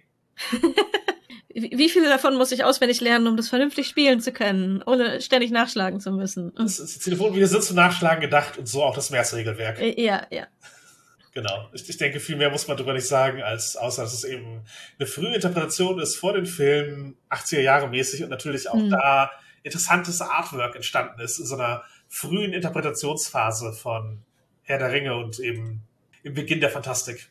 Und ich sehe halt eher eine Verwandtschaft mit den halt sehr immersiven Settings. Halt, an sich ist es, glaube ich, Rollmaster verwandt, was halt auch ein sehr tabellenlastiges Spiel ist, aber bis zu einem gewissen Grad aus einer Verwandtschaft mit DSA, dieses Welt- und Mechanikverzahnen im großen Detail spüre ich auch bis da bei äh, MERS, aber für mich heute nur noch historisch interessant. Und ja, es gibt in vielen Rollenspielen, ich meine, die, die ganze klassische Fantasy deckt sehr viel Edo ab hat alles Anleihen auf, auf Herr der Ringe. Es kommen auch immer mal Dinge vor. Es gibt auch immer mal, ich sag mal, Abenteuer oder dergleichen, die, die Sachen aufnehmen. Aber ja, für mich ist es schon so das, das wirkliche Spielgefühl, wenn ich, wenn ich Herr der Ringe spielen möchte. Ich, ich würde zu der eine Ring greifen. Und ja, die anderen sind für mich so, ach ja, interessant, aber es legt halt den Fokus auf das, was ich bevorzuge bei Herr der Ringe auf das, was ich spielen möchte. Und da kann dann halt auch jede Gruppe für sich selbst finden, was sie da eigentlich spielen möchte und auf welche Aspekte sie ihren Fokus legen möchten. Ja, was hältst du denn davon, wenn man eben versucht, so Charakterkonzepte aus Herr der Ringe in andere Spiele zu übertragen? Sowas wie, ich möchte ein Legolas in das schwarze Auge. Halt diese, diese Art von Herangehen an Adaptionen, was ist speziell eben in diesem, unsere Settings sind sehr verwandt, Gefühl. Hm. Ich finde, es kommt so ein bisschen drauf an möchtest du genau Legolas, also das soll auch bitte ein elfischer Prinz sein, mit hohem Ansehen, überall, wo er bei den, bei den Elfen langgeht, der gleichzeitig super gut schießen kann und Tricks auf dem Pferd machen, super Sicht haben, also möchtest du alles haben? Und möchtest du genau diesen Charakter spielen, dann würde ich sagen, schwierig. Ja. Weil das passt halt auch in vielen Dingen einfach nicht rein ja, also es gibt halt DSA-Elfen, so unterscheiden sich von der Ringe-Elfen und es gibt halt Momente, ja. wo, wo eben dieses Königliche nicht passt. Aber vom Skillset her lässt er sich bauen. Ja. Und ich finde, wenn, wenn halt dein Ding ist, ich nehme das als Abkürzung, um zu sagen, ich hätte gern einen coolen elfischen Bogenschützen und in meiner Vorstellung ist der coolste elfische Bogenschütze Legolas, deswegen möchte ich jemanden, der dem sehr ähnlich ist. Aber der heißt dann nicht noch Legolas und der soll dann nicht auch noch bitte Prinz sein und tralala, dann finde ich das absolut okay. Also es ist halt ein guter Shortcut, um zu sagen, ich möchte diese Art von Charakter haben. Ja. Und die lassen sich in vielen Systemen dann auch gut nachbauen. Weil viele Systeme gebaut wurden auf Basis dieser Charakter bis zu einem gewissen Grad. Genau. Und als Fantasy oder als Edo-Systeme auch bis auch irgendwie scheitern, wenn es überhaupt nicht möglich wäre. Also ich, Irgendwie schon. Ja, also so ein generisches Fantasy-System, bei dem ich keinen Gimli, Legolas oder Aragorn mich annähern kann. Mhm. Das ist, glaube ich. Was kann das eigentlich? Ja, ja. Was halt oft ein Unterschied ist, ist, wie häufig MagierInnen sind und wie spielbar. Ja, ja. Weil ich meine, so ein Gandalf ist halt eigentlich keine Spielerfigur die anderen großen magischen Charaktere wie Galadriel und so auch nicht. Gehen wir zu den Filmen, würde ich sagen, und sehen, was wir da fürs Rollenspiel mitnehmen können. Genau, denn wir machen keine ganze Filmbesprechung. Die sind halt auch schon viel besprochen, aber sie sind halt dennoch eine der prominentesten Adaptionen und ich würde halt Zeichentrickfilme hast du nicht gesehen. Mhm. Serie haben wir im Grunde besprochen, was wir besprechen wollen mit diversem Casting und viel mehr ist da halt auch nicht. Leider. Genau. Also gut, die Serie halt vielleicht man kann sich eine historische Epoche rausnehmen, innerhalb des Weltsettings und die aufblasen zu seinem eigenen Ding. Das ist ein ja. cooler Moment, den man haben kann, um eben etwas zu bespielen und Freiheiten zu haben. Oder in diesem Fall etwas zu schreiben und Freiheiten zu haben. Genau, weil das wird, wenn man das nur für sich persönlich macht und keine Rechte kaufen muss, ja. ähm, dann ist es auch sehr, sehr einfach, denn es gibt ja das Simmerillion, das im Prinzip ein Geschichtsbuch ist über die Geschichte von Mittelerde. Exakt. Bleiben uns sozusagen die Peter Jackson-Filme mhm. als äh, Gemeinsamkeit. Und ja, die Herr der Ringe-Filme sehe ich halt echt als Klassiker. Ja. Und die haben die Magie des Settings rübergebracht. Die Frage ist, wie kann man diese Magie mit an den Spieltisch nehmen? Und ich. Äh Sie sind halt auch für viele ein Referenzrahmen. Mhm. Denn es gibt, glaube ich, sehr viele Leute, die entweder nur die Filme gesehen haben oder erst die Filme gesehen haben, dann die Bücher gelesen haben und viele Bilder, die in unseren Köpfen sind, sind aus den Filmen inzwischen. Ja, ja. Wie haben sie das gemacht? Wie ist es dazu gekommen? Einmal. Es sind nur 15, 16 Stunden Making-of, die du gucken kannst den DVDs, um das herauszufinden. Ja, was ich mehr als einmal getan habe, möchte ich anmerken. Und ich bin ganz stolz darauf, nicht die Person zu sein, die jedes Mal, wenn es um Herr der Ringe geht, äh, erstmal anmerken muss, an welcher Stelle sich wer tatsächlich verletzt hat und, und was nicht alles noch an Infos in den, äh, in den Dingern drin steckt. Aber tatsächlich diese Liebe zum Detail, die auch man aus diesem, aus diesem Special zum Film heraus sehen kann, ist, glaube ich, eine der großen Sachen, warum die Filme so zum Klassiker geworden sind und so beliebt sind. Ja. Leute haben es ernst genommen, Leute hatten Bock, jetzt Herr der Ringe zu machen. Ja. Exakt Herr der Ringe und mit so viel Mühe und Liebe, wie man es tun kann. Das ist, glaube ich, sicherlich ein Kern des Geheimnisses. Das zeigt sich dann halt in super vielen Aspekten. Vom mhm. Casting, mhm. wo man eben die Charaktere doch sehr oft einfach instantan erkannt hat und mit den Rollen Mhm. übereingebracht hat. Das ist einfach so Charaktere, die mit dieser Rolle verschmolzen sind heute. Also Und zwar auf den ersten Blick. Genau, wo, wo, wo die Schauspielenden einfach, für viele ist das einfach die Rolle ihres Lebens, für, für mehrere von den Leuten, die dabei waren. Ja. Dann Ausstattung ja. im Detail, halt auch unglaublich. Ja, einfach was da reingeflossen ist. Es wurden für die Elfen Kleidung und Rüstung und für die Schwerter die verschiedenen Epochen der Elfen durchgesprochen en- und, und entworfen, noch mit den verschiedenen Völkern einbezogen, damit es im Film am Ende gut und organisch aussieht. Genau, damit sozusagen das, das wie eine kontinuierliche Entwicklung aussieht von der Eingangsszene mit der großen Schlacht hin zu eben den Elfen, denen man im Film begegnet. Ja. Ja. Und es tut es. Und Ja. es funktioniert. Weil es halt mit unglaublichem, mit unglaublicher Mühe und auch unglaublich viel Geld, was da reingeflossen ist, umgesetzt wurde, damit diese Kontinuität und dieses Gefühl von, das ist eine in sich geschlossene Welt, damit das rüberkommt. Ja, und es ist halt einfach, ich glaube, das ist auch ein Ding, was die Filme gut machen, eben diese schwergängigen, detailverliebten Beschreibungen aus den Büchern so aufgreifen, dass sie visuell schnell von der Kamera präsentiert und erfasst werden können. Sie werden euch leichter konsumierbar, aber sie schaffen eben eine Konsistenz in der Erzählung, die der Welt wirklich ein Gewicht geben. Und Ja. das, das ist eine gute Nutzung. Dann kann man natürlich noch von eben so filmischen Sachen wie der Kameraführung, der Nutzung praktischer Effekte, sowas wie halt Force Perspective, also sozusagen, dass die größten Verhältnisse der Charakter konsistent sind durch den Film. Es, es wurde halt tatsächlich so gemacht über optische Illusionen Mhm. und nicht dadurch, dass man eine Person von Greenscreen gesetzt und später in das Bild eingefügt hat. Ja, ja, ja, genau. So, und dadurch sieht's halt einfach, es sieht besser aus. Genau. Also sozusagen einfach das Handwerk überall on point. Musik Mhm. auch gut. Aber ja, was, was sagt es uns am Ende fürs, fürs Rollenspiel? Was, was kann man davon mitnehmen, dass Leute da mit extremer Mühe über Jahre Meisterwerk gebaut haben? Der erste Punkt ist, glaube ich, das musst du nicht tun, um es im Rollenspiel gut umzusetzen. Ja, ja, ja, ich glaube auch. Das ist mein erster Hinweis. Du musst nicht jahrelang Schwerter schmieden, Kampftechniken erlernen und deine Rüstungen selber bauen, um das zu machen. Nee. Wenn du slapen willst, ist das cool, aber auch da gibt es Leute, die, Leute, die dir helfen und denen du etwas abkaufen kannst. aber das Buch nochmal lesen schadet nicht.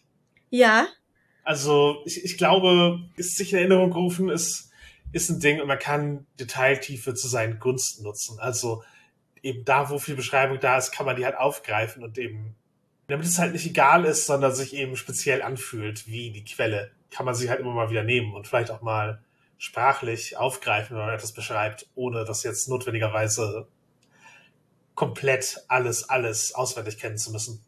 ja. Man kann auch tatsächlich in bestimmten Momenten vielleicht Zitate einfließen lassen. Vielleicht nicht die berühmtesten, wo man weiß, von wem sie kommen. Aber halt, gerade wenn man die Bücher nochmal nimmt, einfach ein bisschen die, die, die Sprachgestaltung vielleicht auch mitnehmen. Nicht die ganz schwere, weil, ganz ehrlich, Herr der Ringe vorgelesen ist oft eher Tortur. Wir hatten es ja schon, wissen, in welchem Medium man arbeitet. Genau. Also, und was hat da drin funktioniert? Und auch wissen, was man weglassen kann, weil es besser funktioniert. Und ich denke, man sollte versuchen, Vorstellungen zu treffen oder eben bewusst zu brechen. Das hatten wir eingangs auch schon. Und ja, ich denke, das ist es halt im, im Wesentlichen, was man mitnehmen kann, außer eben, hab Bock, das wirklich zu machen. Ja. Und wir hatten, die, wir hatten die Musik erwähnt und ich halte diesen Score für einen, der am meisten overplayed ist an Rollenspieltischen. Ich, ich bin immer die Person, die um bitte keine Musik bittet, deswegen ist mir das nicht so aufgefallen, aber ich, ich verstehe es sehr gut. Man kann den Score halt nicht als generische Musik laufen lassen im Hintergrund, der so ein grobes Gefühl gibt, weil das ist nicht, wie die Musik funktioniert. Nee, die hat Spannungsbögen. Ja, die Musik funktioniert im Film, weil sie zur Optik, zum Spannungsbogen, zu den Charakteren, aus deren Sicht man sie sich, sich gerade etwas anschaut, passt. Weil das alles ein Zusammenspiel ist. Deswegen funktioniert, funktioniert die Musik gut. Sie ist auch so gut, aber als Hintergrundmusik funktioniert sie nicht. Genau. Das heißt, man kann Stimmung aus dem Film eher damit wieder abrufen und ja, sie sozusagen einbringen, etwa als Stinger, also sozusagen zu Beginn einer Szene, hier ist jetzt der Moment. Aber das ist natürlich so, wenn du das so tust, hast du Lücken, nämlich dort, wo es kein Thema im Score gibt. Also sozusagen, wenn jetzt eben ein Ort oder eine Person vorkommt, die vom Score nicht bedacht wurde, dann hast du für die eben kein passendes Musikstück. Das mhm. heißt, du musst überlegen, wie kann ich die nutzen und beschränke ich mich durch diesen Score darin, was ich mache und habe manche einzelne Szenen dann keinen. Also sozusagen würde ich schon überlegen, wo kann ich es anbauen. Ja, ich glaube, wenn ich es verwenden würde, am ehesten vereinzelt, um einen ganz bestimmten Moment zu setzen. Also wenn es im Abenteuer ein, eine Sichtung eines Ballrocks gibt, dann ist das ein guter Moment für die Musik. Mhm. Und dann ist es auch ein guter Moment, um die Stimmung aus, dem, aus der Filmszene aufzugreifen und diese Angst, diese monumentale Angst der Charaktere hervorzurufen. Aber wenn du es nicht für jede Szene hast, muss man es halt wirklich ganz spezifisch setzen.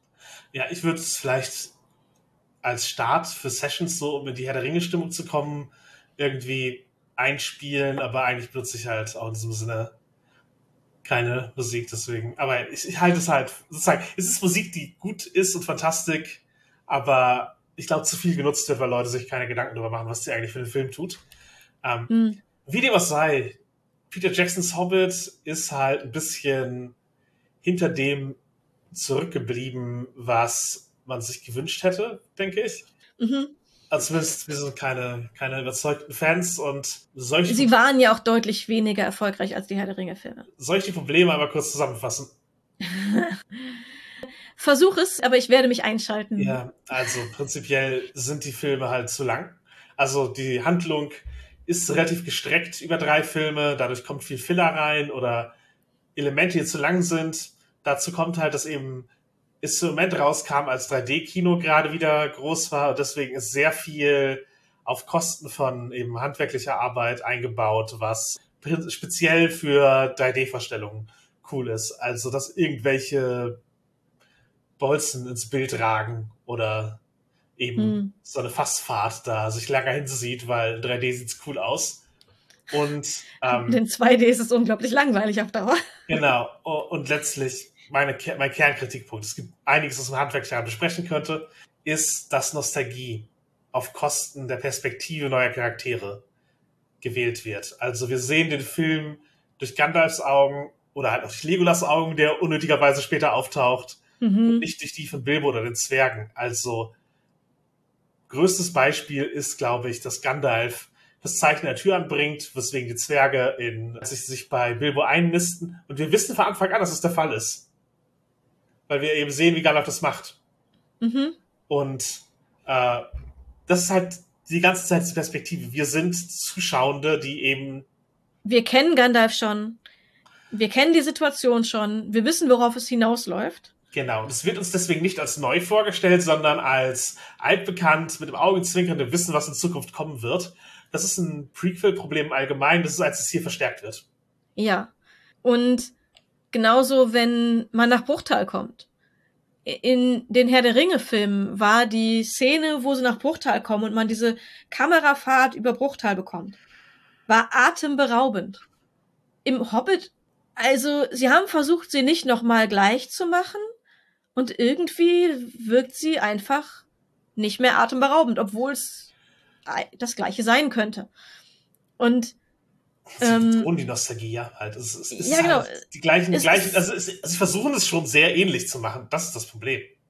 Ja, und irgendwie, es wirkt nicht. Es, es wirkt überhaupt nicht. Es ist zu bekannt, es ist nicht mehr das Neue, sondern eben ein, wir nehmen das, was wir schon kennen und zeigen euch das nochmal. Und versuchen es ein bisschen irgendwie cooler zu machen, was nee, nicht funktioniert. Nee, nee, das probieren sie gar nicht.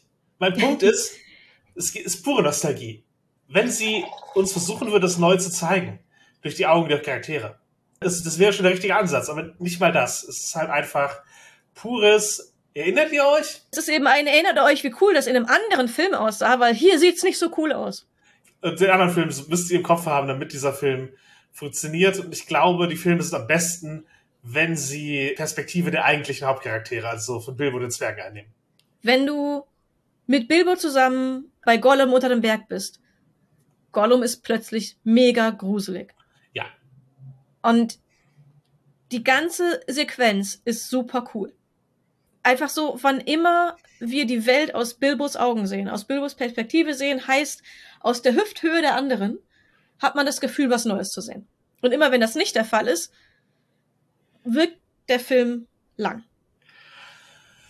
Ja, und ja, fürs Rollenspiel denke ich, die Perspektive der, der eigenen Figuren ist super wichtig, wenn man eben Adaption hat, zu sagen, was, was ist für meine Figur gerade neu?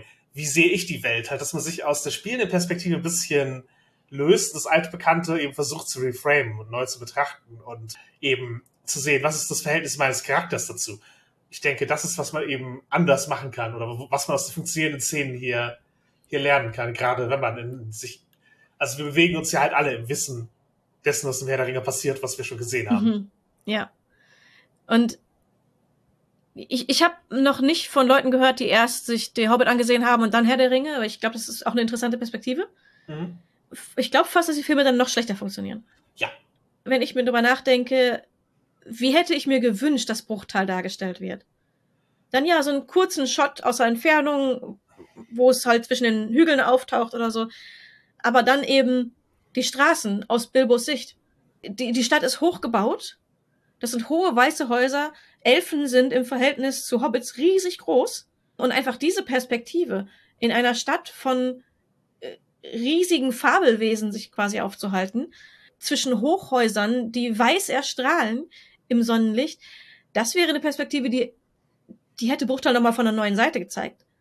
Und die wäre spannend und interessant gewesen und hätte nochmal was, einen neuen Einblick gegeben. Auch wenn man schon weiß, was ungrob passieren wird. Aber ja, lass uns bei positiven Dingen verharren, der Ringe anbieten kann. Ich finde es interessante, auch die Konstellation der Figuren zu sehen, wie sie miteinander interagieren und wie es da mhm. halt auch bis zu einem gewissen Grad Sehgewohnheiten bricht oder Lesegewohnheiten, weil es, es vertritt halt schon irgendwie ein anderes Männerbild, als ich sag, viel Fantastikmedien einem geben. Mhm. Und bis zu gewissen Grad auch ein weniger toxisches und ein, zumindest ein anderes, denn es gibt halt einfach viele Berührungen unter Männer, die sich da gegenseitig umarmen, wenn sie sich wiedersehen. Es gibt Emotionen, die gezeigt und ausgesprochen werden. Ja. Und gleichzeitig von Charakteren, die als sehr männlich und sehr sicher in ihrer Männlichkeit dargestellt werden. Ja, Struggle Männlichkeit ist überhaupt kein Thema eigentlich in dem ganzen Eben. Ding. Das sind das, steht das, nicht in das Frage. sind halt genau, das steht nicht in Frage, das kommt überhaupt nicht vor. Das sind halt verschiedene Männer. Und finde da, wenn man sich da ein bisschen äh, mehr mit beschäftigen möchte, zum Beispiel das YouTube-Video von Cinema Therapy ganz gut, ist auf Englisch. Das trägt den schönen Namen Aragorn versus Toxic Masculinity. Äh, was das Fazit hat, sei lieber wie Aragorn, wenn äh, als als als toxisch. Ja. Aber das fand ich ganz schön und es es hat einfach so ein bisschen aufgeschlüsselt, wie ja in unserer aktuellen Welt, wie sehr ähm, Emotionalität von Männern oft abgewertet wird und warum eigentlich. Und wir können es in, in Herr der Ringe, können wir es ja als das, die Männlichkeit steht überhaupt nicht in Frage, akzeptieren. Ja, genau. Es ist halt einfach ein positives Gegenbeispiel.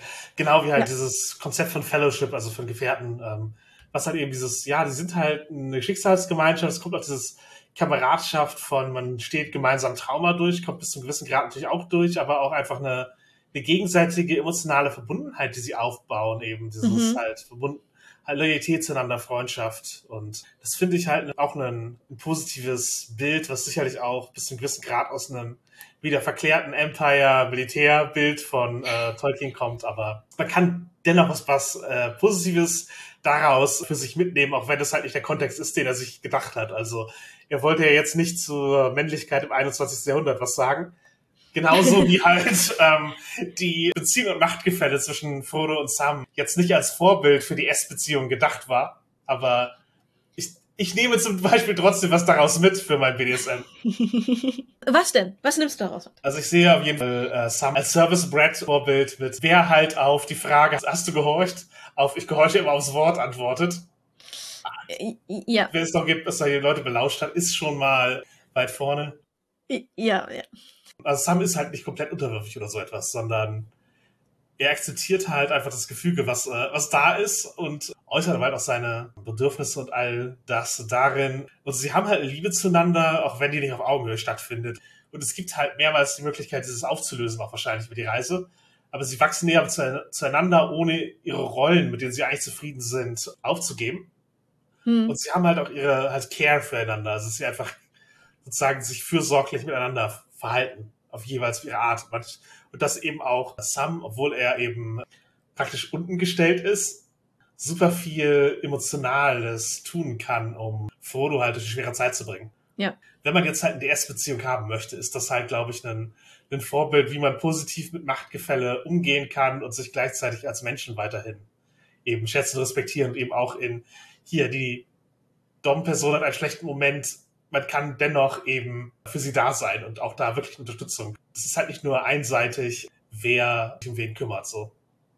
Ja, zumindest muss es das nicht sein. Nee, genau. Also im, Pos im positiven Sinne, wie ich es halt haben wollen würde.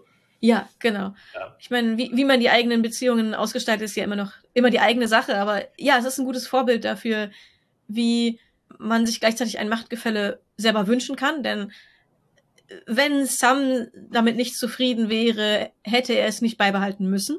Ja. Und wie man das ausgestalten kann auf eine Weise, die, die allen gut tut.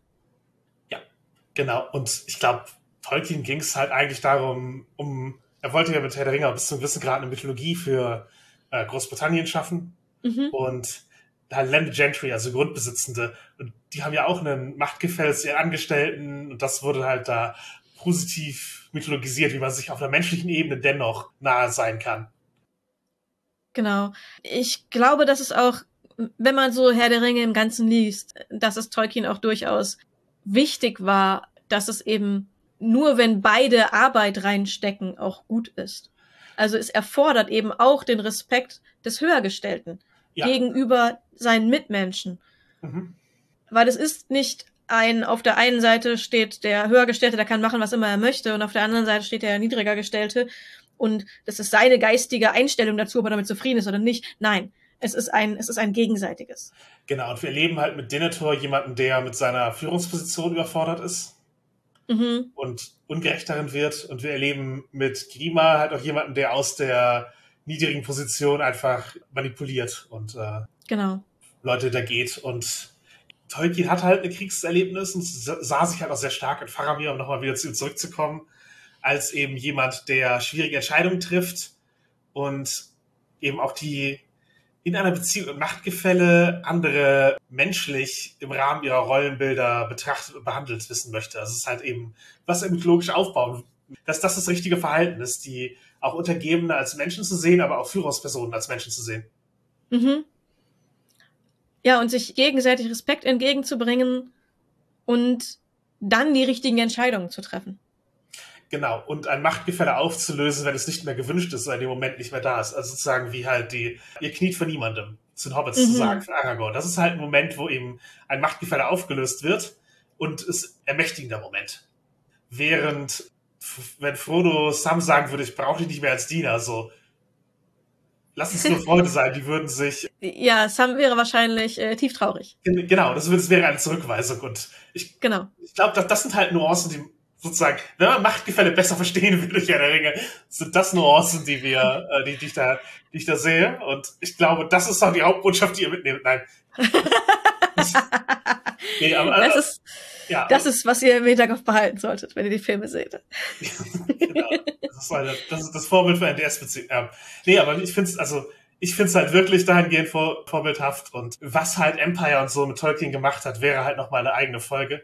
Äh, schreibt mhm. uns das gerne kommentarmäßig, wenn ihr es wenn ihr es hören wenn wollt. Wenn ihr das hören wollt. Genau. Wir, wir machen das für euch wenn ihr mit mir eine stundenlange Diskussion über die verschiedenen Darstellungen von Fahrern äh, führen wollt, schreibt mich an, gar kein Problem, dafür nehme ich mir die Zeit. Genau, wir haben auch ein, wir haben auch ein Discord, kommt da rein oder schreibt uns an nerdistyhobby@gmail.com oder folgt uns auf sozialen Medien, welche auch immer noch existieren, aber wir haben auf jeden Fall Twitter, wir haben Facebook, wir haben FetLife, wir haben auch Mastodon, wir sehen, was dazu kommt. Hört euch äh, das an, seht es euch an und äh, seid dort dabei. Genauso könnt ihr natürlich auch direkt unter der Folge kommentieren. Ihr könnt uns auch Hochdaumen, Empfehlungen und Rezensionen geben bei all den Podcast-Aggregatoren und damit helfen, dass wir bekannter werden. Genauso weitererzählen hilft auch unserem Weltruhm zu mehren und wir versuchen das auch mit anderen zu tun und entsprechend geben wir Shoutouts. Ich würde einen Shoutout geben an Tilly Bridges. Die haben wir in der Matrix-Folge ausführlich zitiert. Und mit Begin Transmission hat sie nun ein Buch über die Matrix und die Transallegorien darin geschrieben, das ich als empfehlenswert betrachte und ja, euch ans Herz legen möchte. Dann findet demnächst die Sperrenkon statt. Das ist äh, Rollenspiel-Convention, auf der Jasmin und ich so ein bisschen zu Hause sind. Die ist vom 29.09. bis zum 1.10. in Bielefeld. Und dort haben wir eine über Jahre laufende Herr der Ringe-Kampagne mitgemacht, genau, die einfach jedes Mal auf der Convention wieder aufgelebt wurde oder an anderen Conventions in der Umgebung, aber auf jeden Fall genau. ein, eine liebe Tradition und wir freuen uns auf jeden Fall wieder hinzugehen. Ich äh, werde mir wahrscheinlich auch dieses Jahr die Zeit nehmen, dort zu sein und äh, Serena ist auf jeden Fall in der Nähe. Ja, äh, wie, wie jedes Jahr ist es eine Sache von, ich habe schon wieder keinen Urlaub bekommen, aber ich, ich schaffe es ganz bestimmt vorbeizuschauen. Genau. Ansonsten. In diesem Sinne, respektiere Kartoffeln. Knechte und binde einvernehmlich. Komme genau, wenn du es beabsichtigst. Und willkommen in deinem neuen Leben.